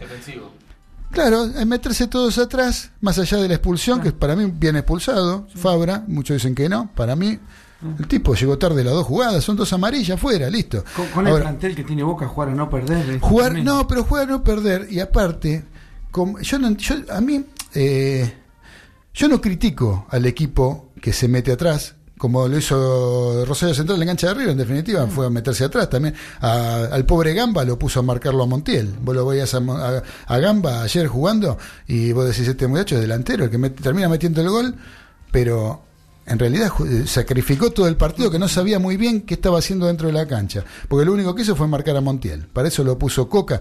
Lo de Coca es, para mí, es, es triste también, ¿no? Pero digamos que eh, se sienten inferioridad con respecto a River, un equipo que está peleando los puntos para salvarse del descenso. ¿Algún argumento tenés? Ahora, decime, Alfaro, ¿cómo podés estar dependiendo de un tiro libre en tres cuartos de cancha, jugar a que te hagan FAO en tres cuartos de cancha para tirar un hoyazo, para tirar un centro al área, que está bien, lo tendrás trabajado, pero es el único argumento ofensivo de Boca. No sé qué opinas vos, Ezequiel, vos que sos de Boca. Sí, la verdad, una actuación muy pobre. Eh, la única chance que me acuerdo es el cabezazo de Zárate. Al principio, el primer tiempo. Sí, sí, sí, sí, sí, por eso. Este, yo la verdad que lo de Alfaro me parece tristísimo. Después vos lo escuchás en las conferencias de prensa. Bueno, ahí en, en ningún momento habla de fútbol. Ah. ¿eh? Habla de habla de que no le cobraron un penal, de que la gente, de que esto, de que la expulsión, de que el referee, de que esto. Nunca lo escuchás hablar de fútbol. Sí, siempre quejándose. Ahora se quejó de que los jugadores de Vélez se tiraban. O sea, Eh, de otro partido. Escúchame, Alfaro, eh, estás dirigiendo uno de los equipos más grandes de la Argentina, si no el más grande en cuanto a cantidad de gente, en cuanto y, y vos este, estás este, pensando como, como un equipo chico, estás pensando en no perder. Eh, cuando vos tenés que tenés todos los elementos como para hacer una cosa distinta. El protagonista es él. Yo no critico, ya te digo, por eso te digo, yo no critico a los equipos que saben defenderse bien. Ahora, cuando tienen, recuperan la pelota porque se están defendiendo, no es que se la pateen a que la cabecee Zárate, que medio un metro y medio, le pateaban pelotazo a Zárate por arriba. ¿Sí? Eh, me parece que se está equivocando, ¿no? O sea, no sé, yo lo veo así. Eh, me no, es, no es algo. Es más, te soy sincero, fuera tan malo el partido de Vélez y Boca que cambié y puse una película. Estaban, pe- preferí poner una película de Sylvester Stallone que estaban dando Los. Indestructibles 3, ¿sí?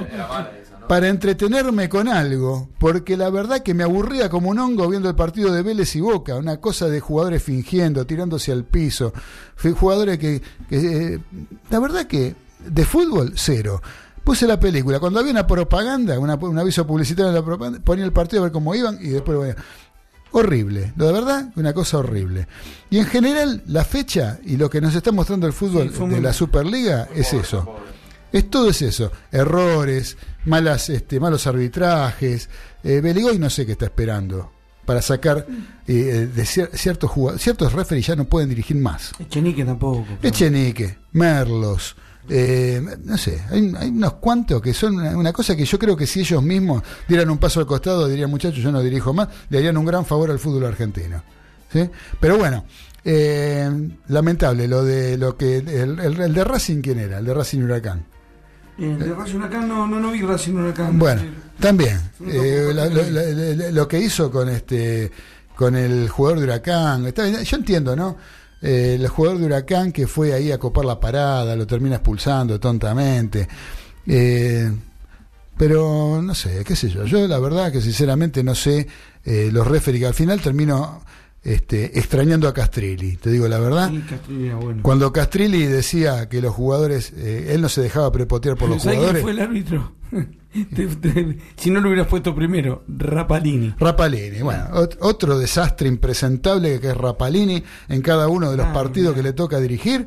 Es la verdad que una lástima que un tipo como ese siga dirigiendo, un tipo desorbitado, loco, este, que no sé. eh, se- lo- después los jugadores no ayudan en nada, ¿no? Eso, eso, es, eso es verdad, porque es una cosa que ahora, vos te- en otras épocas, los jugadores más veteranos, los que tenían más eh, experiencia, eran los que iban y hablaban con el referee, y le decían cosas o protestaban. o que- Hoy en día, cualquier pibe que de hace 10 minutos que juega en primera este, em- empieza a prepotear al referee, se le paran adelante, lo empujan. Lo, ¿Qué es eso? No sé, se perdió todo, se perdió ¿Qué es eso? O sea, por eso- lo dejan, o sea, se los empujan porque se dejan empujar. Se dejan empujar, ¿Sí? Obviamente que este a, a Pitana no lo van a empujar, ¿no? Ah, bueno, también, también hay que reconocer que ahí es donde los árbitros te das cuenta que son malos. Porque el reglamento, para eso está el capitán. El que tiene que hablar con el, con el Seguro, el capitán. seguro, seguro, seguro. Y no, y no quiero empezar a, a comparar con el rugby porque, No, bueno, sí, porque ahí este, el respeto por el referee, lo que pasa es que te lo inculcan de chiquito. De chiquito, en el fútbol no. Ah. En el fútbol no. En el, refer- el respeto por el referee te lo inculcan en el rugby desde chiquito. Otros valores. Otros valores, son dentro de los valores del rugby. El rugby te dicen, el referee siempre tiene la razón. No que no se equivoca, ¿eh? no que no se equivoca, se equivoca como cualquiera. Pero en la equivocación tiene razón el referee. ¿Sí? Entonces vos te tenés que callar la boca y jugar al rugby. ¿Sí? En todo caso, si tiene algo que hablar el referee, lo hablará con el capitán. Vos jugás, si no sos el capitán, ¿no? Este, así que bueno, che, tenemos un mensaje de Karina Arpírez que nos dice, eh, hola, besos a todos. Bueno, muchas gracias, Karina, querida. Te mandamos un beso grande desde los delirios del Mariscal y Radio La Colectiva FM 102.5, donde vamos a hablar dos palabras ahora de lo que fue la final de la Copa Sudamericana. ¿Qué les parece, muchachos? ¿La vieron? Sí, lo vi, lo vi. Yo lo enganché, yo lo enganché después del, No, yo del lo vi, corte. Lo vi todo. Después del corte me fui a comprar algo para tomar unos mate y después me vi todo lo que faltaba. Yo extraño los mates. ¿Por qué no hiciste mate, Ezequiel, vos acá? Faltó, faltó. Y yo traje, eh, tenemos que tomar unos mates. Se me está secando acá la garganta, La loco. claro. ¿Eh? ¿Por qué no vas a calentar Sí. dentro de un ratito? Ahora en la, en la tanda anda a prepararte unos mates. Este, Este, sí. es un partido que. ¿Viste cuando el equipo se acuerda tarde de que es una final? Sí. Eso vi. Vi que Colón se acordó tarde que era una final. Eh, lo, que llovió fue impresionante. Sí. El arbitraje se equivoca, el árbitro se equivoca, en realidad toda la terna arbitral y el cuarto árbitro que es el que toma la decisión al final, que le dice, mira, allá la pelota no pica, porque si miras el gol, el gol pasa porque la pelota eh, toma, eh, no pica, sino que Se eh, arrastra. se- y se arrastra, y el arquero, el arquero es muy bueno de Colón. Le pasó de caño. Exactamente, entonces yo creo que antes, cinco minutos antes de esa jugada tenían que haber este Cortado. eh, cortado el partido, porque era más justo para los dos. Ya con un gol en contra, Se te hace cuesta partido, arriba. y viste, y lo suspendés, ya descansás, te cambiás la camiseta, tú, ya es otro partido. Este, inteligente para jugar. eh, Independiente del Valle, independiente para jugar, eh, muy inteligente digo para jugar. Me gustó el partido que planteó. Pellerano Este, muy bien. ¿eh? Pellerano muy Sí, bien. Ahí, bien. ahí vos diste con un punto para mí fundamental. Si Pellerano, Pellerano a los 37 años, ¿cuánto es que tiene? 36, 37. 36, 37 años tiene Pellerano. Pellerano, jugador mediocre del fútbol argentino, sí, que nunca Medio figuró pelo. ningún- medio pelo. Sí. ¿sí? Eh, Fue la figura de la final, evidentemente. Lo de Colón fue malísimo. Claro, sí, ¿sí? sí. Porque la verdad que está bien, no jugó un mal partido, eh, se encontró ganando en un momento que puede- después que te hagan un gol con esas condiciones es bastante difícil. Y cerraron un penal un rato Eh, antes. después el, el penal de la Pulga, Rodríguez, en fin. Eh, yo este, no creo que haya sido, hablan bien de, de Independiente del Valle, no me parece que sea el gran equipo Independiente del Valle, ni siquiera aquel equipo que le eliminó a River y a Boca en aquella Copa Libertadores de América y después perdiera la final. No, no, Pero- estamos hablando de este partido. Este puntual. partido Fue en, particular, no, a mí no me pareció que haya sido un gran partido de Independiente del Valle. Me parece que Colón no estuvo a la altura de las No, circunstancias. No, no estuvo a la altura. ¿Eh? Colón no estuvo a la altura de jugar una final. Que demostró mucho temperamento y mucha, muchas ganas y mucha, mucha fibra, y, pero le faltó fútbol. Sí, ¿sí? O sea, le faltó eh, un poco de creatividad, un poco de, de- de frescura, como dice Marcelo Gallardo cuando habla de, de- de- de fútbol, esa frescura que lleva a, a que tengas opciones de gol, que puedas pisar el área rival. Y, y el errar el penal, creo que fue lo que lo puso. Este, Peor. lo, Sí, lo se- puso peor se desde mató. la cabeza. La. Y ahí vos te das cuenta eh, cuando un equipo tiene eh, determinados valores que hacen que en un error o errar un penal Claro, no decaiga en el rendimiento. Esa fortaleza anímica que es el plus. El plus, Sí, claro, eh, no que puede no tener un campeón. No es la pierna fuerte, no, No, no, no, que no. tener ese plus mental Es seguir jugando. para seguir jugando. La Pulga Rodríguez se torció un tobillo antes de empezar el partido también. Después- Nos enteramos después del partido. Después, después tuvo un- una pelota que se estiró y yo pensé que, se, que, algo le pasó al aductor porque miraba para el banco, caminó como 3, 4 minutos, después se le vio corriendo, no igual. Pero bueno, una cancha pesadísima porque el agua era tremenda. Pero creo que se dio. Eso todo- está para los dos. Claro, eso para los dos. Eso para los Eso dos. está para los dos. Yo creo que la, eh, el, el- el problema de Colón es que este, eso, es, o sea, es, eh, es lo que vimos Colón. O sea, tiene un equipo lleno de limitaciones, que tiene algunos buenos jugadores, como puede ser la Pulga Rodríguez, como puede ser Federico Lertora. Un ¿sí? buen arquero también. Un arquero, un arquero bueno, un buen arquero. Sí, sí, un buen arquero. Buen arquero, no, no, no, Un arquero ninguna maravilla. seis, siete puntos, pero buen arquero. Este, claro, pasa que fue medio héroe en su momento atajando los penales en las definiciones. Entonces eh, es como que uno tiene una imagen un poquito más. Pero si lo veas atajar en la Superliga Argentina. Y ahora, bueno, viene el problema de Colón con este que no tiene que, eh, que empezar a jugar porque se compromete con el descenso, ¿no? Este, veremos, veremos qué pasa acá ahora con esta caída que no solo perdió eh, en el resultado, perdió la copa, sino que también se perdió 30 millones de dólares. Un ¿Sí? montón de plata. El que se los ganó Independiente del Valle. Voy a rescatar- podía haber ganado 30, se vino con dos. Con dos. Voy a recatar algo que vi en la final porque me quedaste en la entrega de premios de la medalla. Sí. Lo que hizo el equipo contrario, me encantó. Al pasillo. El pasillo, saludándolos a todos los jugadores. Los jugadores se pusieron la medalla. Vi a uno Sí. solo que no se la puso. Ah, sí. Porque es verdad que nadie, este, con, con lo escepticista que somos, más acá en la Argentina, que nadie juega para salir segundo. No, sí. Ven una final. Este, y, y es duro. Para Colón, que era un sueño por primera vez en su historia, jugar un- una final este, de algo internacional, que nunca tuvo la suerte, ahora tuvo la suerte de jugarla. Y con mucha ilusión, los hinchas fueron hasta allá, eran locales. 40.000, ¿no? Impresionante la cantidad de gente, impresionante. Sí, sí, los que sí. quedaron afuera, los que fueron, bueno, tremendo.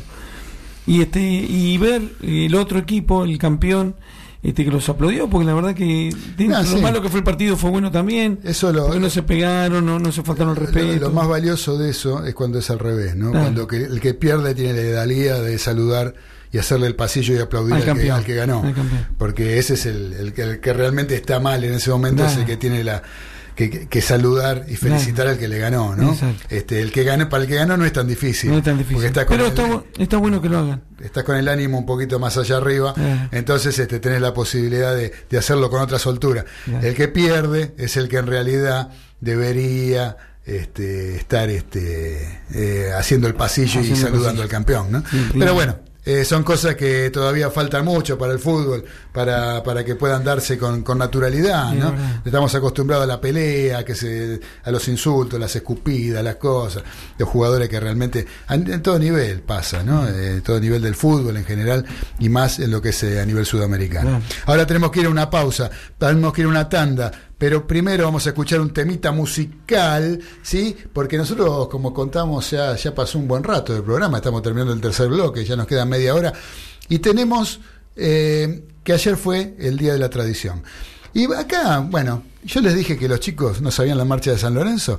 A ver si están los chicos escuchando y alguno la sabe, porque vamos a escuchar una versión muy especial de años, de la década del 70. Una banda que se llamó Billy Bond y la pesada del rock and roll se llamó, era Billy Bond el que la, encabezaba, ¿eh? del Bondo, que este, grabaron esta marcha de San Lorenzo, que les costó, obviamente, para aquella época, fue toda una falta de respeto, ¿no? Cosa que después se hizo eh, bastante común y sobre todo el que hizo el gran click, que también fue criticado, fue Charlie García con su versión del himno nacional. Pero antes de que Charlie hiciera el himno nacional, estaba esta marcha de San Lorenzo, esta versión de la marcha de San Lorenzo, interpretada por Billy Bond y la pesada del rock and roll. Vamos a escucharlo para festejar a nuestra manera el Día de la Tradición. Dale, Graciela.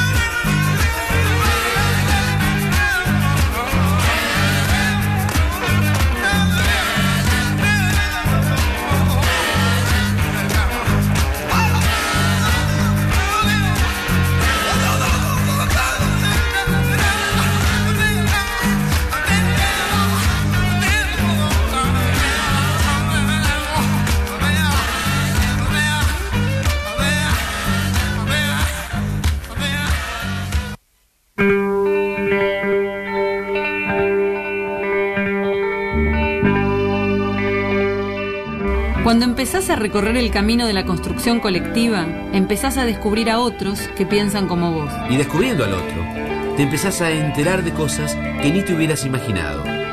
Y empezás a pensar soluciones nuevas, distintas. Y empezás a darte cuenta que es posible cambiar algo. O todo. La colectiva, la colectiva, empezando a empezar.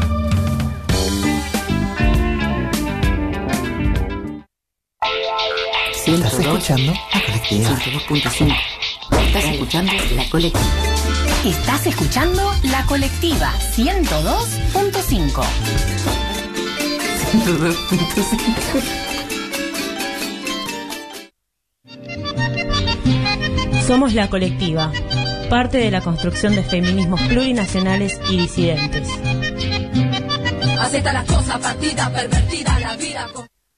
Son y se hacen.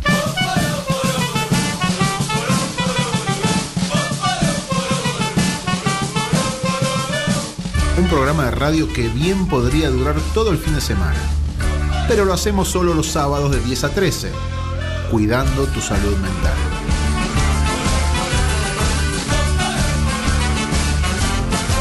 Son y se hacen. Comunicación necesaria. Sábados de 10 a 13 horas por la colectiva.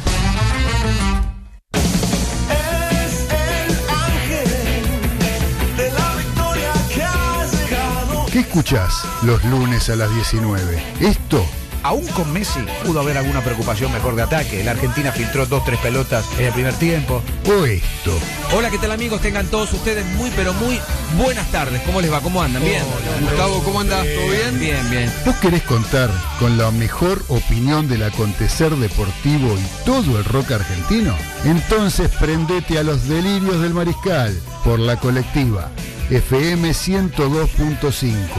No me digas que no te lo avisé.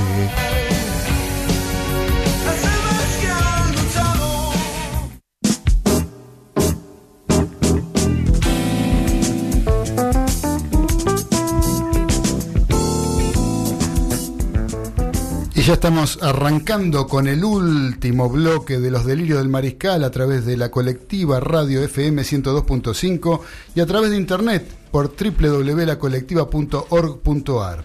Eh, muchachos, eh, vamos, tenemos muchas cosas todavía, como siempre nos quedamos cortos de tiempo, pero acá hay algo muy interesante que nos hace llegar eh, a través de WhatsApp, tenemos un, un- una entrevista, una entrevista que nos manda, eh, yo le voy a decir, no nos dice quién es, es un mariscal que nos escucha, pero a mí me hace acordar la voz este, porque también nos mandó a Series Retroponderosas el viernes un mensaje. El profesor Veraza decía que parecía la voz de Raimundo.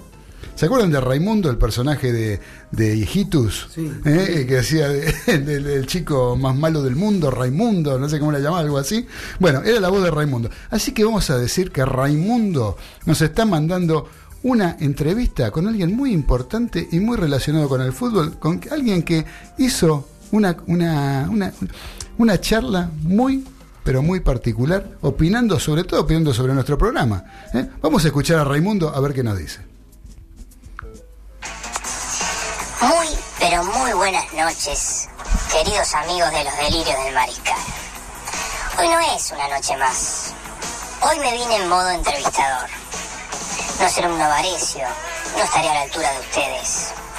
A propósito, muy bueno el reportaje a Morresi. No sé por qué dejaron afuera a Páez, que vendía muy buenos departamentos también.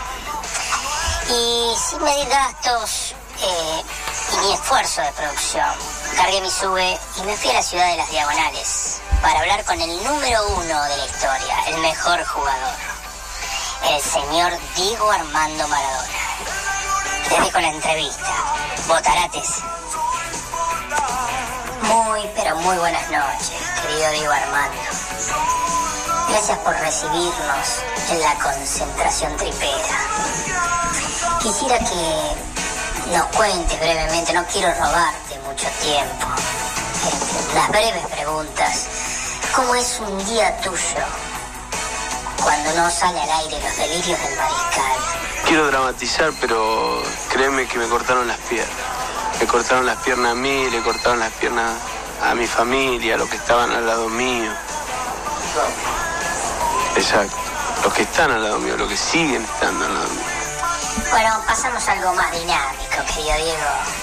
Una breve opinión de cada uno de estos panelistas que forman la mesa de los delirios del mariscal. Empecemos por el querido Negro Fernández. ¿Qué opinión te merece? Negrito buena onda, negrito buena onda son todos los negritos que saben sonreír y no saben ser falsos. ¿Sabes quién es el negrito buena onda? Tonino Cerezo, Junior.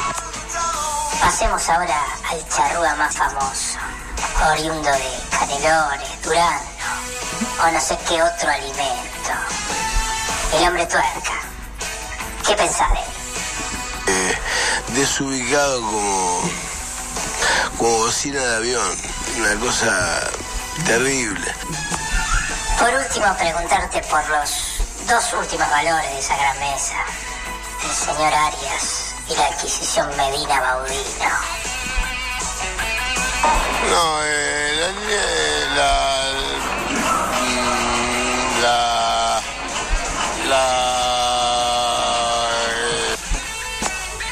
Gracias, querido Diegote. No queremos robarte más tiempo.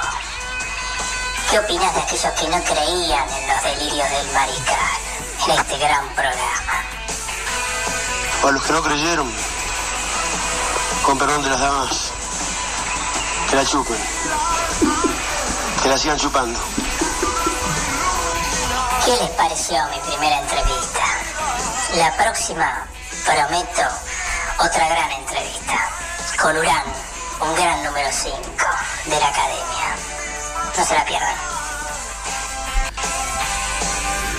Muchas gracias Raimundo con tu primera entrevista para los delirios del mariscal, la hemos disfrutado mucho.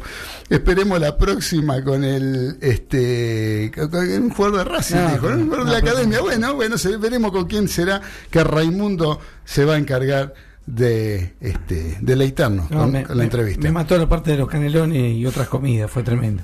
Así que bueno, acá el señor Diego de Gonley nos está escribiendo, nos dice, hay que matar a Billy Bond, arruinó una de las mejores marchas militares.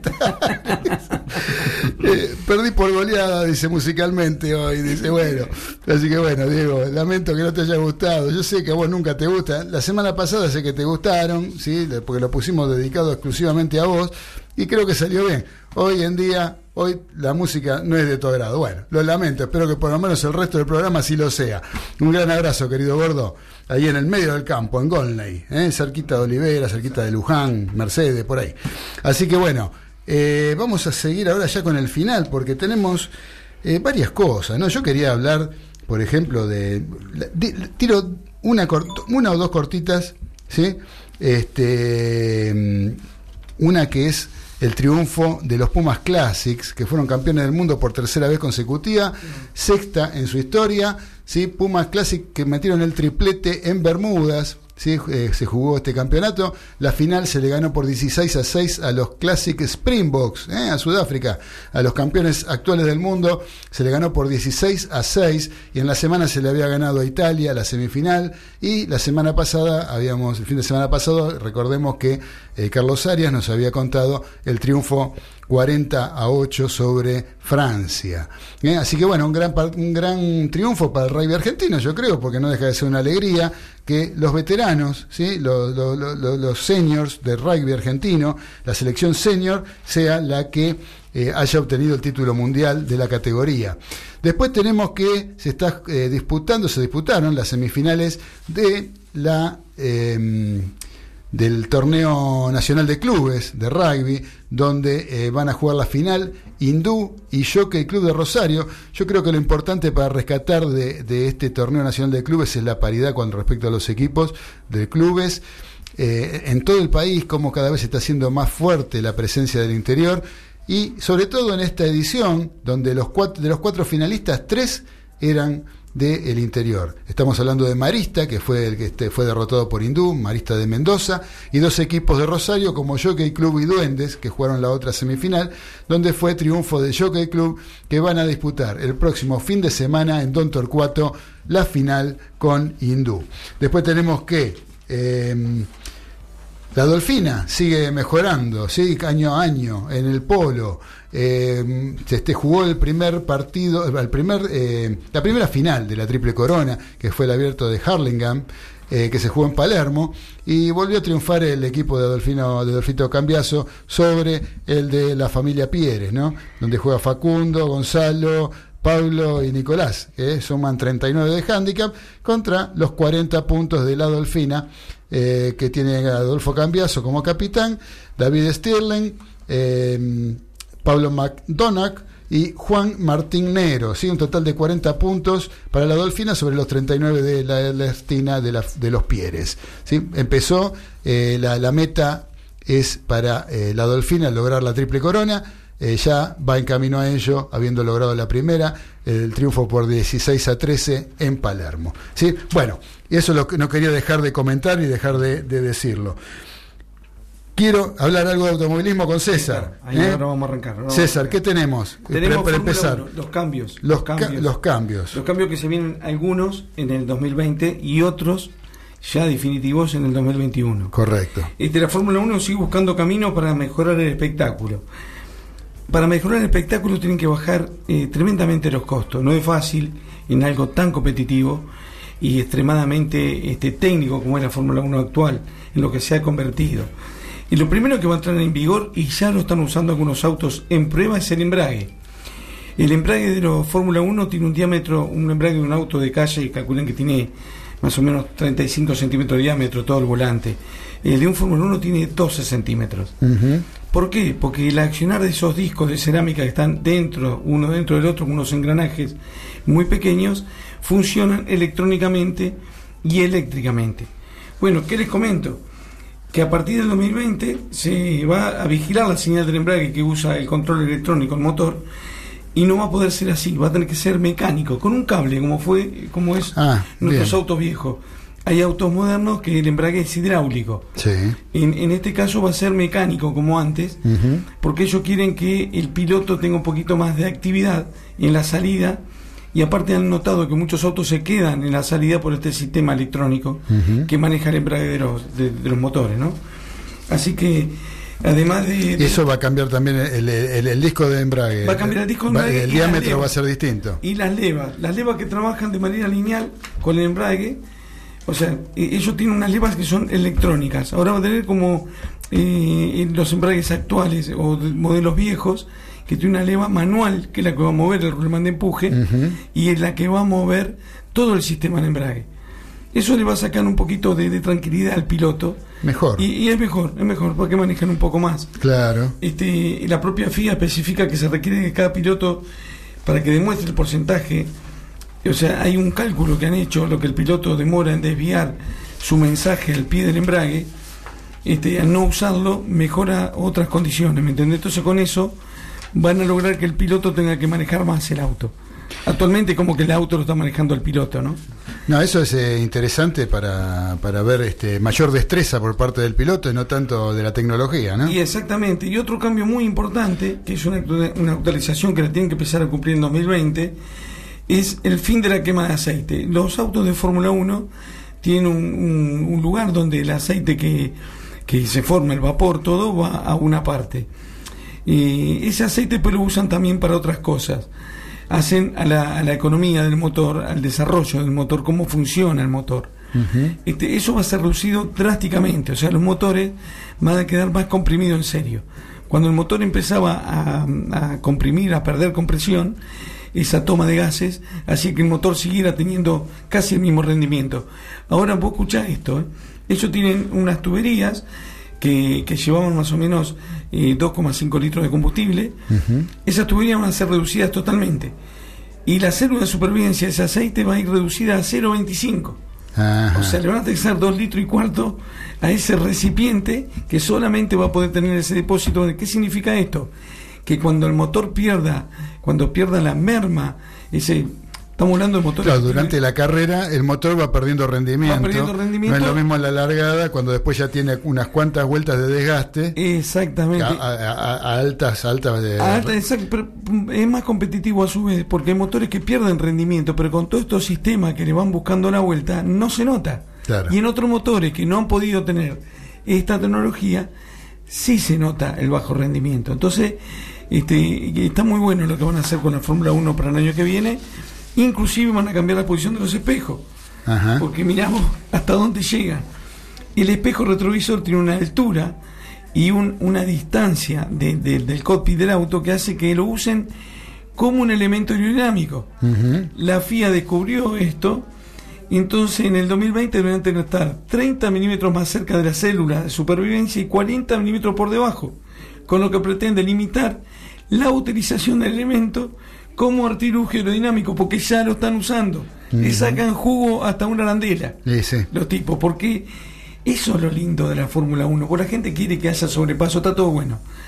Siempre sepamos que toda la tecnología de los autos de Fórmula 1 van a ser usados en nuestros autos de calle. Y no en un futuro muy lejano, a lo sumo a los dos años. Claro. Y a las pruebas me remito, todo lo que es carbono, todo lo que se... Hace 15 años atrás un motor totalmente de aluminio era imposible. Claro. Mientras se usaba en los años 80 en la Fórmula 1. Sí.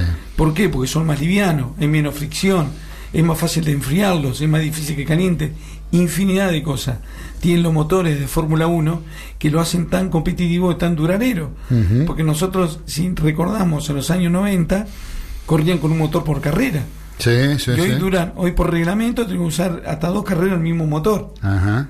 Y, Y, no lo- decís, y- y toca- lo- no, no, no lo puedes tocar. No puedes tocar. No, si lo tocaste, te, vas No, a- no, pre- a- pregunto porque. No, vas atrás a la grilla. Ah, ¿Entendés? Y tengamos en cuenta que para también para el 2021 va a estar reglamentado el tema del peso, que lo están usando este año, pero va a ser mucho más específico.